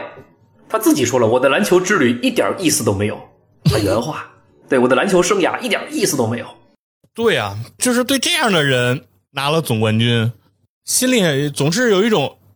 你你能明白那种感觉吗？就是对方并对对方没有很想要啊，就是我们拼命的去考试，可能比如说呃最后考到了什么全班第二名，然后全班第一名说我不爱学习啊，我没有那么想，我没有那么想要拿那个全班第一啊，但是我没有办法呀。对，这就是我，这就是总决赛结束之后，岳老师的一系列行为、一系列表现给我的思考。嗯，就是那种真的是纯粹天赋，就像呃黑子的篮球，呃佛爷我不知道有没有看过黑子篮球，嗯，看过一点不多，看过一点啊，就包括说呃咱们在听节目的听友们看过黑子篮球，黑子篮球其实那一群地光中学嗯。那那那几朵花都是天赋异禀，然后玩到最后，就就篮球没什么太大意思，就是我不费力就能打出碾压式的表现。然后呢，啊，这主角黑子哲也作为一个天赋平庸的人，但是对篮球极为热爱的人，通过对你们所有人一个一个的击败，告诉你啊，你得热爱这个项目，你得团结，你得相信队友，你得怎怎怎么样，等等等等，就是黑子篮球讲究这个故事。但是约老师给我的感觉就是，他没有特别热爱，但他确实天赋异禀。你拿这样的人能怎么办？就是又又给我回到了那个观点了，就总决赛是超级球星的舞台，有些天赋你是跨不过去的。就热火好不容易建立起来的，我们能靠人类的精神力能达到不可思议的成就，这样的一个观念被约老师给击碎了。嗯然后约老师确实就像佛爷说的，我没特别爱学习呀、嗯就我我打卡下班啦，所以人家拿的那个总决赛 FMVP 的奖杯，他不捧啊，嗯握了一下放下来了，对吧？把他女儿放到一起，跟那奖杯合了个影什么的，然后把他女儿抱走了，自己躲到队伍后边去。那奖杯后面谁都找不到他呢。最后拍合影大合影的时候，是迈克尔马龙教练把那奖杯给捧着拍了合影。嗯对吧？岳老师后面采访说什么那个那这主持人问他们那奖杯哪儿去了？岳老师说我不知道啊，呃好像是放在哪个那哪个经理的办公室，现在好像不在那儿了，不知道被谁拿到哪儿去了。就就是这种人，嗯就这种人。然后岳老师就最近故事特别多，这这这这这家伙故事特别多，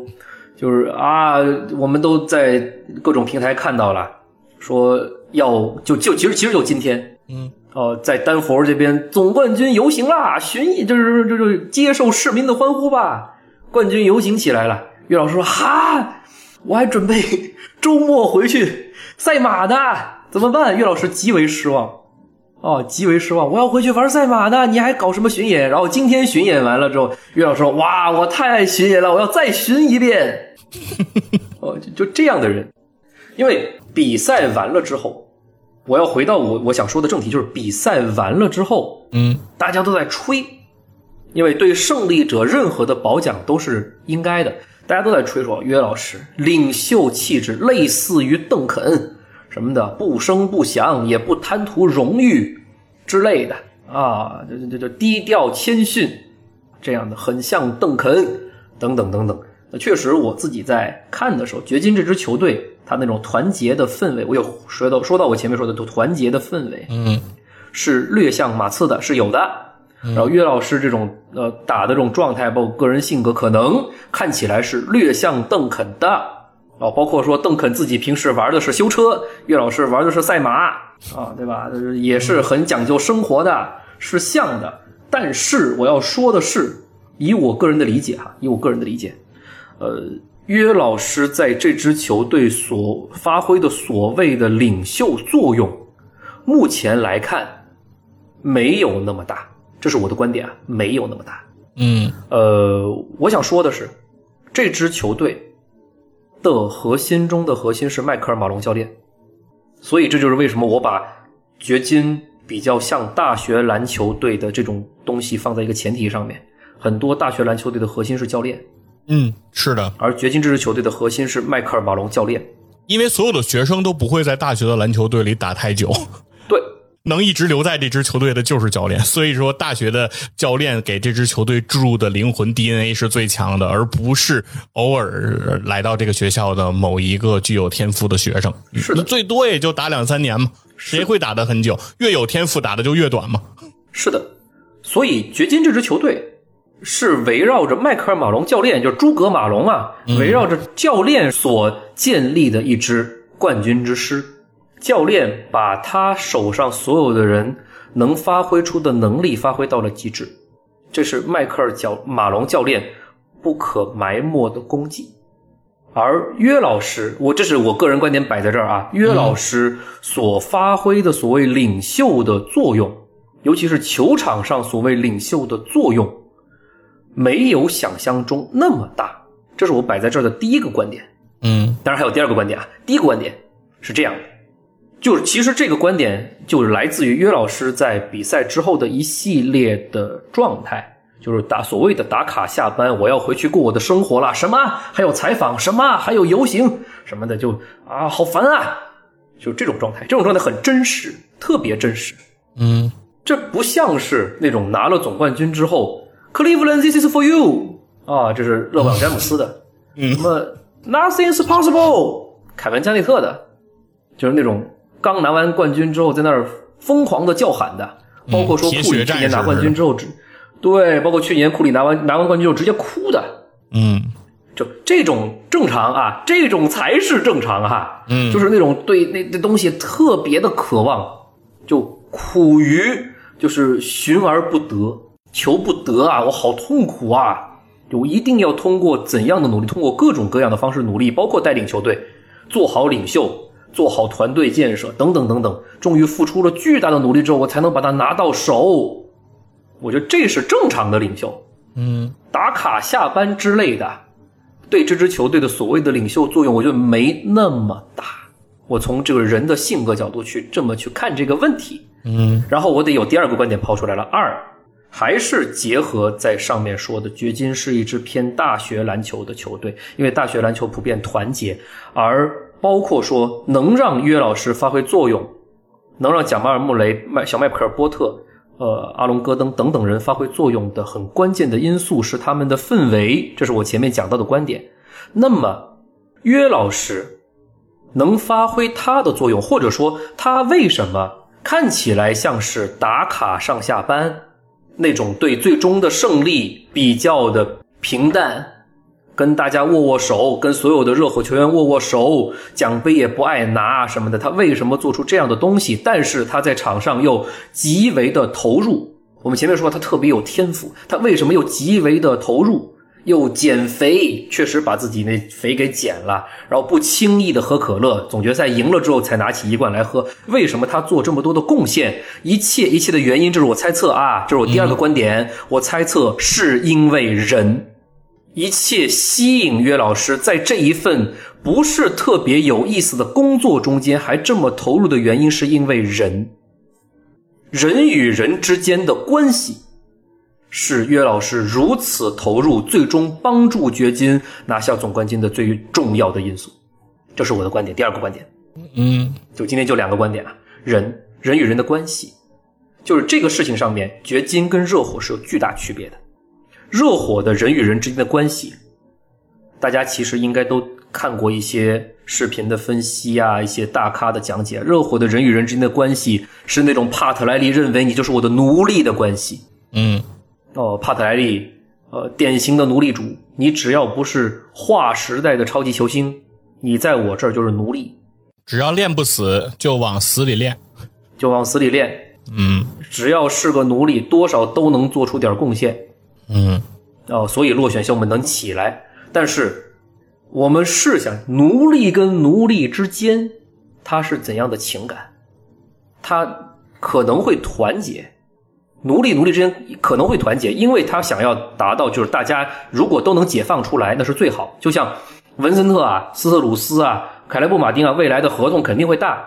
嗯对吧？未来肯定会去别的球队拿大合同，就是这种人，他可能会团结，但他那种团结是限于我要怎么怎么样，我要翻身做主人的那种动机的。而掘金的团结，掘金的人与人之间的关系是不一样的。掘金的人与人之间的关系是在一起玩的很开心的那种人，这是我觉得也是迈克尔马龙教练的功绩，就是他把这群天赋也好啊，受伤也好啊，什么样有有有伤病隐患也好等等人能够攒在一起，因为这群人也年轻，然后这群人呢不攻于心计。不会为了暂时在这个节点下面，不会为了所谓的什么我未来的合同什么的去破坏球队原有的化学反应。对，普洱，我说的就是你。哦，掘金没有这样的人，掘金的这群人玩的都特别好，关系私下的关系都特别好，这就像大学的同窗情谊，或者说所谓的兄弟情谊。这群人关系都太好，然后跟迈克尔马龙教练的关系又特别好。是这样的关系，让约老师这种对胜利、对篮球毫无兴趣的人，能够留下来，把这球给打好，把这冠军给拿下来。其他人露出的是我终于是冠军啦这种感觉，而约老师的开心在于，我终于给我的这群好朋友拿到了冠军，这是我个人的理解。约老师在乎的是人，而不是冠军。所以你看，约老师跟他几个自己的两个亲哥哥关系特别亲密，两个带他打篮球的哥哥，嗯。呃，包括说给他当年呃这热火冒那多年之前跟热火闹矛盾的时候给他出头的两个哥哥，那关系是非常亲密的，哦，然后呢，现在岳老师我们都知道跟贾马尔穆雷关系是很好的，哦，这样的就是大家打的是比较纯粹的兄弟篮球，嗯。哎，兄弟篮球啊，这关系真的好，在一起确实开心，比较的没有心机。就约老师这样的人，一看就是没什么心机的人。哦，这是这种没心机的很纯粹的状态，又回到我想说的大学篮球的氛围，嗯大家都比较的没有心机，除了那几个很想登陆 NBA 的，就打一年就走的这种人，这种人的球队普遍走不远。而那些大学在 NCAA 能夺冠的球队，比较少的人能正儿八经的是进入乐透秀或者怎么样，因为这群人很纯粹，我就是想把这个冠军跟自己的队友们一起给他拿了。很关键的人就是人的因素，嗯，这是我觉得掘金的夺冠，尤其是岳老师赛后这一系列的动作给我的思考。岳老师如果没有这一系列的动作，也在那儿欢呼啊，Denver，this is for you。嗯也在那举手，也在那啊，我是世界之王，对吧？我是篮球世界之神，也在那搞这一套，我可能想不到这些事情。嗯所以这给我们的思考也是延伸出来，就是你为什么愿意在一个组织一直待着？嗯你你为什么不想走？很多时候不是这个组织钱多，不是这个组织呃给的待遇好，是这个组织里面的人嗯哦，让你愿意一直在这个组织里面待下去，这个组织的氛围好，啊，这是我想说的事儿。嗯，我非常同意啊，刚才阿木讲到的说，因为人啊塑造的这样的一种关系，这个我觉得是非常至关重要的。但是从我的角度来思考这件事情啊，我也会去想，其实就是，呃，热火的所谓的氛围，大家会讲到很多的压迫，很多的嗯超高压，很多的这种呃严苛的训练，然后很多不近人情、没有人性的这种对待。对，但是。在我的观念里来看这件事情，我觉得把它比喻成奴隶和奴隶主，我觉得还是有一点点不妥啊，有 有一点点不妥，因为我觉得这还依然其实是一个在自由社会的一个自由的一个职业选择啊，就是你进到 NBA。我的感受是说，呃，在这种特别强的高压的压迫状态下的这些所谓幸存者也好，或者说是劫后余生的人啊，在这种强淘汰下，最后呃，在这种末位淘汰很残酷的环境下，能够生存下来的这些人，我觉得他们之间去凝结出的那种情感的羁绊，可能也是一种很强的感情上的纽带。嗯。呃，我诚然相信，就是掘金的这种状态，大家的氛围很轻松，大家娱乐精神会很强，大家在一起会很开心。然后作为呃核心的岳老师，也不会在场上随随便便就骂人，在训练中指着我的鼻子骂我啊，把我从一个冉冉升起的中锋的新秀，然后最后把我弄得染了一个黄毛，然后逐渐淡出了 NBA。对吧？我就我就是说拜纳姆，对，就是 这种事情，你他在台上不会发生，氛围会很愉快。但是我也相信，在热火的那样的一个氛围当中，大家去凝结出的那个情谊也很强。因为我们其实也有过这种经历，或者说也听到过类似相关的故事，比如说一些特训的特训营，然后一些等等一些。强选拔的这样的一个机制，而这里面其实呃，当然竞争很残酷，对吧？我要赢你，我要表现的更好，但是久而久之，最后大家会发现，其实我要赢的人并不是你，而我要赢的其实是昨天的自己。嗯，就是你每天都要做的比你之前更强，最后你才能在这个环境中生存下来。嗯，即便是你已经超越了所有团队中的人，但是如果有一天你会发现，你今天的你不如了昨天的你，那这个团队依然会无情的抛弃你。其实大家逐渐会发现，这个压力是这样形成的。那个时候，其实之间并不会出现最开始尔虞我诈，或者说呃下绊啊等等这些情况，在这样的强压下的初期一定会出现。但是我认为，在后期这些能够胜出的人，他们逐渐会明白，他们必须彼此绑在一起。对，叫那句什么 “stand alone together”，对吧？兄弟连，就是你如果不这样，你其实是不可能在这个战场上生存的。你们想要生存，必须把后背交给自己的队友，只有这样，你才能在这个无限残酷的路上走得更远。我觉得那个凝聚出来的感情，我也要相信他是真挚的，他是呃，他是厉害的。但是这句话的核心是说，我为什么说我上来说的第一句话是我同意呃阿木刚才说的，说一切其实是和人强相关。这件事情就是说，因为掘金有约老师，他的核心是约基奇这样的一个人，嗯，那他就必然不可能去复制或者重复迈阿密的那样的一个氛围和和迈阿密的方式。对，而热火的人才储备是这样的一个状态，他没有约基奇，对吧？他的天赋的天花板是吉米巴特勒，对吧？那吉米巴特勒的天赋在 NBA 当中他有多强呢？他在 NBA 的这样的一个呃这个怪物林立的这个地方，其实他也无非是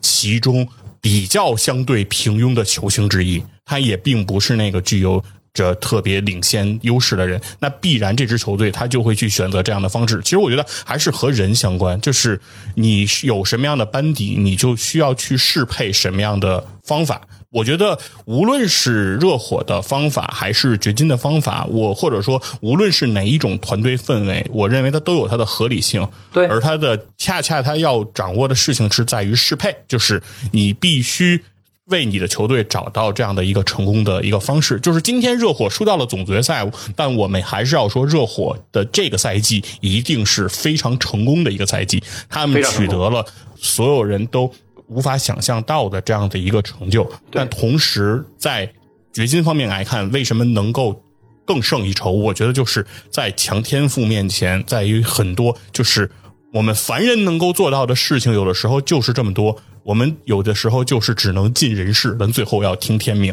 天命就是你天赋就是打不过人家嘛，你有什么办法呢？对吧？对，这其实就是两种世界观的碰撞。对吧？你说一个记者居然去问周琦怎么去防约基奇，你他妈不是神经病吗？对吧？谁能知道怎么防他呀？对吧？整个 NBA 四百个球员都不知道怎么防约基奇，周琦怎么能知道呢？对吧？鸡蛋灌别人里又不写这个，那他就是不可能能够办到的事情。所以这个中，而且约基奇的天赋又太特殊了，就是他并不是我们传统想象中的那种说跳得非常高，呃，跑得非常快，然后在这个球场上他可以到达所有别人到不了的位置的人，而他。最大的天赋是他的那颗大脑，他可以在这个场上感觉就是有那个三百六十度无底盘的这种透视能力的人，然后他的运算速度、他的处理球的能力就是比别人高了一个到两个段位。对于我们来讲，可能都还没安上芯片，而约基奇身上可能安了四个，就是这么一个代际差的感觉。所以说，这样的天赋、这样的人才，你你很难用就是传统意义上的那一套方法来要求他。比如说约基奇，你给我保持什么样什么样强度的训练，你给我保持每天蹦得更高。如果你让他练了这些，那可能他最后没有地方安芯片了，对吧？对，压榨了他的卡槽，那他可能就会成为另外一个状态，那可能就没有今天的成就。所以太奇怪了，这个人。太不世出了，我们太难去，就是作为普通人，我觉得普通人，我们看乔丹，我们看科比，我们去仰望说不可企及。但今天其实你看约基奇，你会觉得其实，在某种角度上来说，他可能是比乔丹、比科比他们更可怕的一种怪物。对 对，就是我们无法理解到这种感觉，就是他的硬件不硬啊，但是他的软件太强了，就是这样的一种感觉。对，所以这涉及到的就是。我们很可能会面临到这样的状况，就是我前面说的两种世界观，而吉米·巴特勒所代表的这样的世界观是会更受欢迎的。嗯，因为太多的平凡人，就是其实所有的平凡人都达不到约基奇这样的状态。就是我甚至我不是特别喜欢这个东西，但是我就是在这个东西上面有着全世界百分之零点零零零零一的人的这种极端的天赋。嗯，我不喜欢，但我天赋就是比别人高，我就是能取得成就，我偏偏还不喜欢。这种其实，在我们凡人看来，好烦啊，好烦啊。所以可以想见，就是吉米·巴特勒，如果比如说真的夏天来个中国行，他会受到的这种追捧和热度，嗯，啊，会尤其是在我们呃比较年轻的篮球爱好者这边，会极为的疯狂。但如果说约老师来一趟中国，呃，可能那种疯狂的程度没有会不会会不会超过吉米巴特勒？这就像呃，其实当年为什么艾弗森会这么受欢迎？为什么科比会这么受欢迎？嗯，呃，也是同样的道理。呃，两个人都是天赋异禀，但两个人身上就是会有那种偏执拗的，嗯，哦，或者说就特别呃不一就是不一样的那种精神的东西存在。要么是像艾弗森这种比较孤胆英雄、孤傲的，嗯，对吧？然后科比呢是对胜利执拗的这种精神存在，就精神力这个事儿，包括是吉姆巴特勒，大家都说他硬，就专属名词了，硬也是偏精神属性的存在，不是生理属性的存在，是对吧？但是呃，大家说啊，这个人天赋好高啊，但是他又好懒啊。岳老师会是类似这样的代表，奥尼尔其实也是类似这样的代表。嗯，所以他们的人气，至少尤其是在咱们咱们国家，比较倡导的要勤奋、要努力、要勤劳、勇敢、智慧，就这种的勤劳和勇敢在前面，智慧在后边，勤劳摆在第一位。嗯，咱们勤劳、勇敢、智慧，没有从来没有说过智慧、勤劳、勇敢、智慧、勇敢、勤劳，好像没有这样的说法。所以我们歌颂愚公，我们讽刺智叟，呃，就是这个道理。所以，呃，约老师的胜利。我只能通过别的角度去聊说啊，岳老师为什么能胜利？他胜利的动机，他胜利的那些动力到底在哪儿？因为真的，他的那个颁奖的时候的那套东西太不一样了，太不一样了啊！所以就好难，好难找角度啊。是，但就是说，可能就是在。NBA 这种舞台上，就是在一个项目你到极致之后，你逐渐其实还是得认这个事儿，就是天赋这个东西在这个里面就是具有碾压性的。嗯，这个我们努力能够达到我们能期待的那个最好，但是你不可能说只靠这你的努力、你的决心，然后你可以呃做到你完全不可能做到的那个事情。我觉得确实来讲，就是凡人有凡人的天花板。对，那么就涉及到的就是掘金作为一支刚拿冠军的球队，人家迈克尔马龙教练说了，We want more，而且掘金从目前的情况来看，他拿到更多的冠军，所谓的接下来去卫冕，甚至建立王朝，他的人员班底和合同结构是可以的。嗯，丹佛未赢够。对他目前的几个核心球员都没有什么要面临续约的。一些风险，因为前面都已经续过了，嗯，这班底搭得很牢固，所以这套核心阵容，角色球员倒还好，就这套核心阵容是可以在一起打，接下来会打很久的。而以他们目前在西部建立的威慑以及对东部的碾压，他接下来是难有对手的。嗯，所以我们比如说下赛季你去预测总冠军的时候，或者说总冠军的有力竞争者的时候，我们当然会把掘金排在比较靠前的位置。很有可能会把热火继续排在比较后面的位置，嗯，就真的要到预测所谓的，如果你掏真金白银的话，精神力这个事儿还是不靠谱的。是，就热火这赛季再怎么神奇，就精神力这个事儿，当你真金白银的时候，你可能真的不会相信他，然后还是会相信硬天赋。可能下赛季你要去评总冠军，因为现在转会市场还不知道啊。下赛季你按照当前来看的话，你可能依然会把雄鹿这样在第一轮出局的球队。摆在一个很靠前的位置，嗯，依然会把呃，比如湖人这样子年龄比较大的球队，你主观上面愿意相信勒布朗詹姆斯跟浓眉啊，还能够再创造一些东西，哦，你还是以天赋去判断的。而掘金这样的球队肯定是未来继续会长期留在总冠军核心竞争球队的那几支中间。那么我想说的就是说，怎样才能打破掘金未来的这样的一个？比如说，可能对 NBA 世界造成的一些统治呢？因为现在你西部这些球队各有各的问题，你能但凡数得出来的，本赛季给掘金造成最大麻烦的太阳，嗯，克里斯保罗何去何从？不知道，保罗又会老一岁，杜兰特又会老一岁，哦，布克冉冉上升，嗯，到达一个可能是职业生涯的接近巅峰的状态。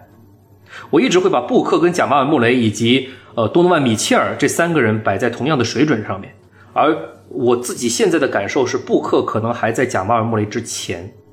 但是太阳是一支换了新的教练，嗯，以及克里斯·保罗悬而未决这样的球队，这样的球队真的会在新的赛季里面通过一个赛季就能给磨合很好的掘金，而且赢过的掘金造成威胁吗？我不知道，我觉得难。另外，像金州勇士。这样的球队，这样的球队原本是我会觉得说天克掘金的球队。去年的西部，嗯，西部的季后赛之旅中间，勇士就是过了掘金的。我认为库里天克约老师，约老师这次的总决赛之旅，为什么所谓杨毅老师说的掘金是天残的球队？残就残在约老师如果被一对一换出来，换到外线的话，对对方的后卫是没有防守能力的。那为什么？掘金还能拿到冠军呢？因为掘金一路上碰到的对手，除了太阳，布克有这种能把约老师拉出来一防一，嗯，抓约老师的软肋之外，有这样的能力之外，湖人是没有。军训，对，湖人是没有的，热火是没有的，嗯，没有这样的人。吉米巴特勒在这方面能力是不够的，对吧？湖人也是没有这样的人的，湖湖人在后场没有这样的人，嗯。对吧？只有太阳略有这样的人，不克。那在我看来，库里是天克约老师的，在这方面，勇士的体系是可以克到约老师的。但是我前面讲了，乔丹普尔给勇士造成的麻烦，包括现在勇士又得又换了总经理，人员上面又有大调整，肯定会有大调整。嗯，呃，老一派跟新一派还在斗，但凡有内斗的球队，成绩好不了。对西部，你你你不可能指望说灰熊这样子核心还在那里掏玩枪的球队 啊，然后呢，你你也不可能指望国王这样子呃还没有特别出彩的球队，嗯，去给掘金带来麻烦。你也不可能指望有一个不稳定因素的欧文的达拉斯独行侠队给掘金带来太大的麻烦。你不能指望这些球队啊，你也不能指望一个每到季后赛就会有人受伤的洛杉矶快船队。呃，给掘金带来多大的麻烦哦，所以呃，确实未来能击败掘金的球队少。呃，迈阿密热火一样啊，可能的他的他的那种不确定性会更大。呃，雄鹿第一轮就被淘汰了，天知道他未来夏天会有怎样的变化，你很难找出在与掘金能够明显对得上实力的球队。那么击败掘金的方法只能从内部瓦解，只能从内部瓦解。嗯，只有掘金能打败掘金。呃，对，目前这是我的观，呃，就是今天的所谓的第三个观点。嗯就击败掘金，其实也是根据着对掘金像大学篮球队啊、团结啊这个方面去做。嗯，击败掘金的只有他们内部瓦解，就像科比当年的小伎俩，就是谁有合同，谁有面临续约压力，把球往他身上引导，切断这个人跟其他队友的联系，因为有续约压力这样的人，想要有新合同的人，他自己持球之后的思想会发生变化的，或者。掘金这边出个昏招，把迈克尔·马龙教练给解雇了，这支球队就散了。岳老师这样就是，这也是承接我前面的观点，就是岳老师这种这么热爱团结、热爱这群好玩的人，就这群有爱的人，那么在乎人与人之间关系的人，岳老师这样的人，如果但凡球队中间是有一些不和谐的因素的，真的，说实话，他可能就退役了，不好玩了。就我本来我的篮球生涯就没有什么乐趣，现在都到一支勾心斗角的球队，我又提这个词，勾心斗角的球队。好嘛，退役了，哦，就不玩了，没意思，毕业了是吧？对我现在，因为就我我现在我不缺钱，我 MVP 有两个，我总决赛 MVP 有一个，我总冠军有一个，我还无所谓。嗯你说我天天上这个班儿，嗯跟着一群人都聊不到一块儿，一个人每每个人只想着自己的合同，嗯只想着自己在球队的地位啊。这个时候我又呃影射一下，除了乔丹、普尔之外，哦，还有凯尔特人那两个探花，嗯对吧？就大家在思考这些事情的话，我们在一起真的明面上面就很塑料，明面上面啊，我们要团结，我们团结，只能是喊的，对吧？私底下各怀鬼胎，这样的球队走不远。所以掘金只能从这个角度去瓦解。那掘金现在好的地方就在于说，你有背上这样合同负担的这种隐患的人没有，嗯没有啊、很多人就像去年勇士夺冠之后，普尔打得好，对吧？嘴哥打得好，给嘴哥一份就是延期的这种合同是没毛病的，钱也给的不多，但是给的普给普尔就给了一个明显的是一个大幅涨薪的这样一个合同，再加上追梦格林的一拳，这样下去，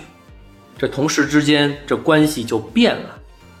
哦，普尔这种心气起来了，感觉就变了，啊，这样的这样的球队，你就算打的就库里这种伟大的领袖打的再怎么出色，走不远，嗯走不远就有问题，内部已经瓦解了。其实今年勇士我一直觉得说是从内部瓦解掉的，哦，那么呃掘金目前我我想的唯一的方法是内部瓦解，但是内部你瓦解不了它，你瓦解不了它，那所以才会有这么多人觉得说未来掘金很可能在下赛季、下下赛季会有一个继续对 NBA 世界呃总冠军发起最大最大的冲击可能性的这样的球队，就是他一支了嗯，啊！这是今天我想说的第三个观点。我觉得换一个角度，既然约基奇也没有那么热爱冠军，嗯 也没有那么执着于一定要在职业生涯取得怎样的成就，嗯，那在这个阶段，我们其他的球队也不用那么执着的去争夺 NBA 总冠军了，大家都开心一点儿，不就得了吗？对对对，挺难的啊！想要拿冠军，对啊，想要在历史上有排名的人还是挺挺多的啊。嗯，但问题是现在说对方现在这个相当于这个武林盟主是吧？这个天下第一的人，他就不是这样的一个死磕的心态。对，那就是他是这样的一个人，其实你作为一个竞争者来讲，你觉得你赢了他又怎么样呢？比如说你赢了他，你站在那个山巅，你那儿就是仰天长啸，然后对方你发现走了，回家了，说完事儿了啊，你赢赢了啊，赢啊，行啊，就是没有沮丧，没有遗憾，对。没有那种说终于被人击败的那种落寞，没有，只有释然和放松。好了，结束了。对，就是约老师这样的性格、这样的人啊，嗯，你在日本动漫里面，你最终是要吃大亏的，是啊，对吧？日式动漫最终讲的是一个热血，是啊，就是你你说你赢他是吧？你赢他，他自己都不在乎。对忽然又觉得说你越在乎，你会说，我发现我格局越小，对我我越拼命站在了这个山巅，然后对方就轻轻的远去了，你就会越觉得自己失败，你会觉得这一切他妈图啥？就是我我我我会有这种我会有这种想法。当然，我觉得其实呃，这整个 NBA 的格局来讲，其实变化也是非常叵测的。也马上这个夏天，文班亚马就会进到联盟了，对吧？那接下来文班亚马如果在马刺的话，那可能会很快，我觉得也会产生对于联盟格局的这种震撼，也可能从天赋上，也许呢。对于约基奇来，因为我觉得文班亚马的天赋和约基奇他那个天赋又是两种不同类型、不同形式上的天赋的区别。对这两种天赋到底哪一个更能对联盟的格局产生影响，也不太好讲。不太好讲。对我作为马刺球迷啊，呃，文班亚马看三年不急，嗯就我这样的人啊，就也也慢慢佛系啊。就约老师教会了我们佛系啊，就我我也越来越佛系啊。就是文班亚马看三年，呃，不急，呃，保护好身体，别学胖虎就可以了。对，因为确实约基奇从进联盟到取得今天的这个成就，他也是经历了很长的这个时间的积淀的。对，最开始的时候，在我印象里，约基奇应该都不是作为就是最被开拓者看好的球员选到队中的，应该是当时是和努努尔尔基基奇优先，对，对努尔基奇优先。约老师打替补，有段时间两个人打双塔，呃，但是依然是以努尔基奇为先。对，是等于是约基奇在相当长的一段时间是作为努尔基奇的 Plan B 来出现在这样的一个角色的地位上的。对，是迈克尔马龙教练扶正的约基奇。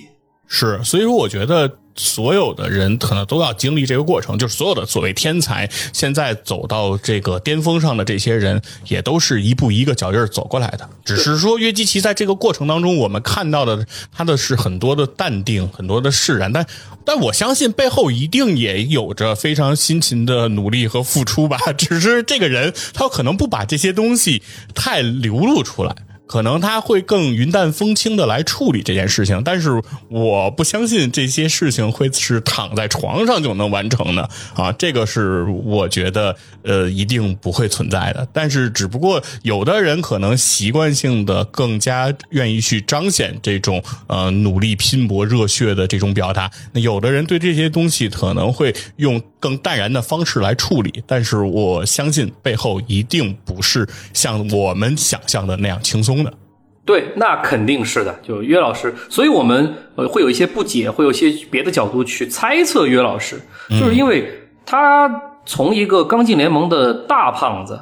就移动也成问题，呃，天赋肯定很高，篮球智商很高，但是移动什么的其他肯定有问题，防守都有问题，到现在变成一个前面我讲的中胖子，呃，减肥戒可乐肯定也是呃付出了努力，但是呢，就是他的努力的动机是什么？嗯这是我就一直在思考的点。他努力的动机真不是为了所谓的胜利，要站上什么之巅，要成为什么什么历史第几，嗯要 this is for you 什么的，不是。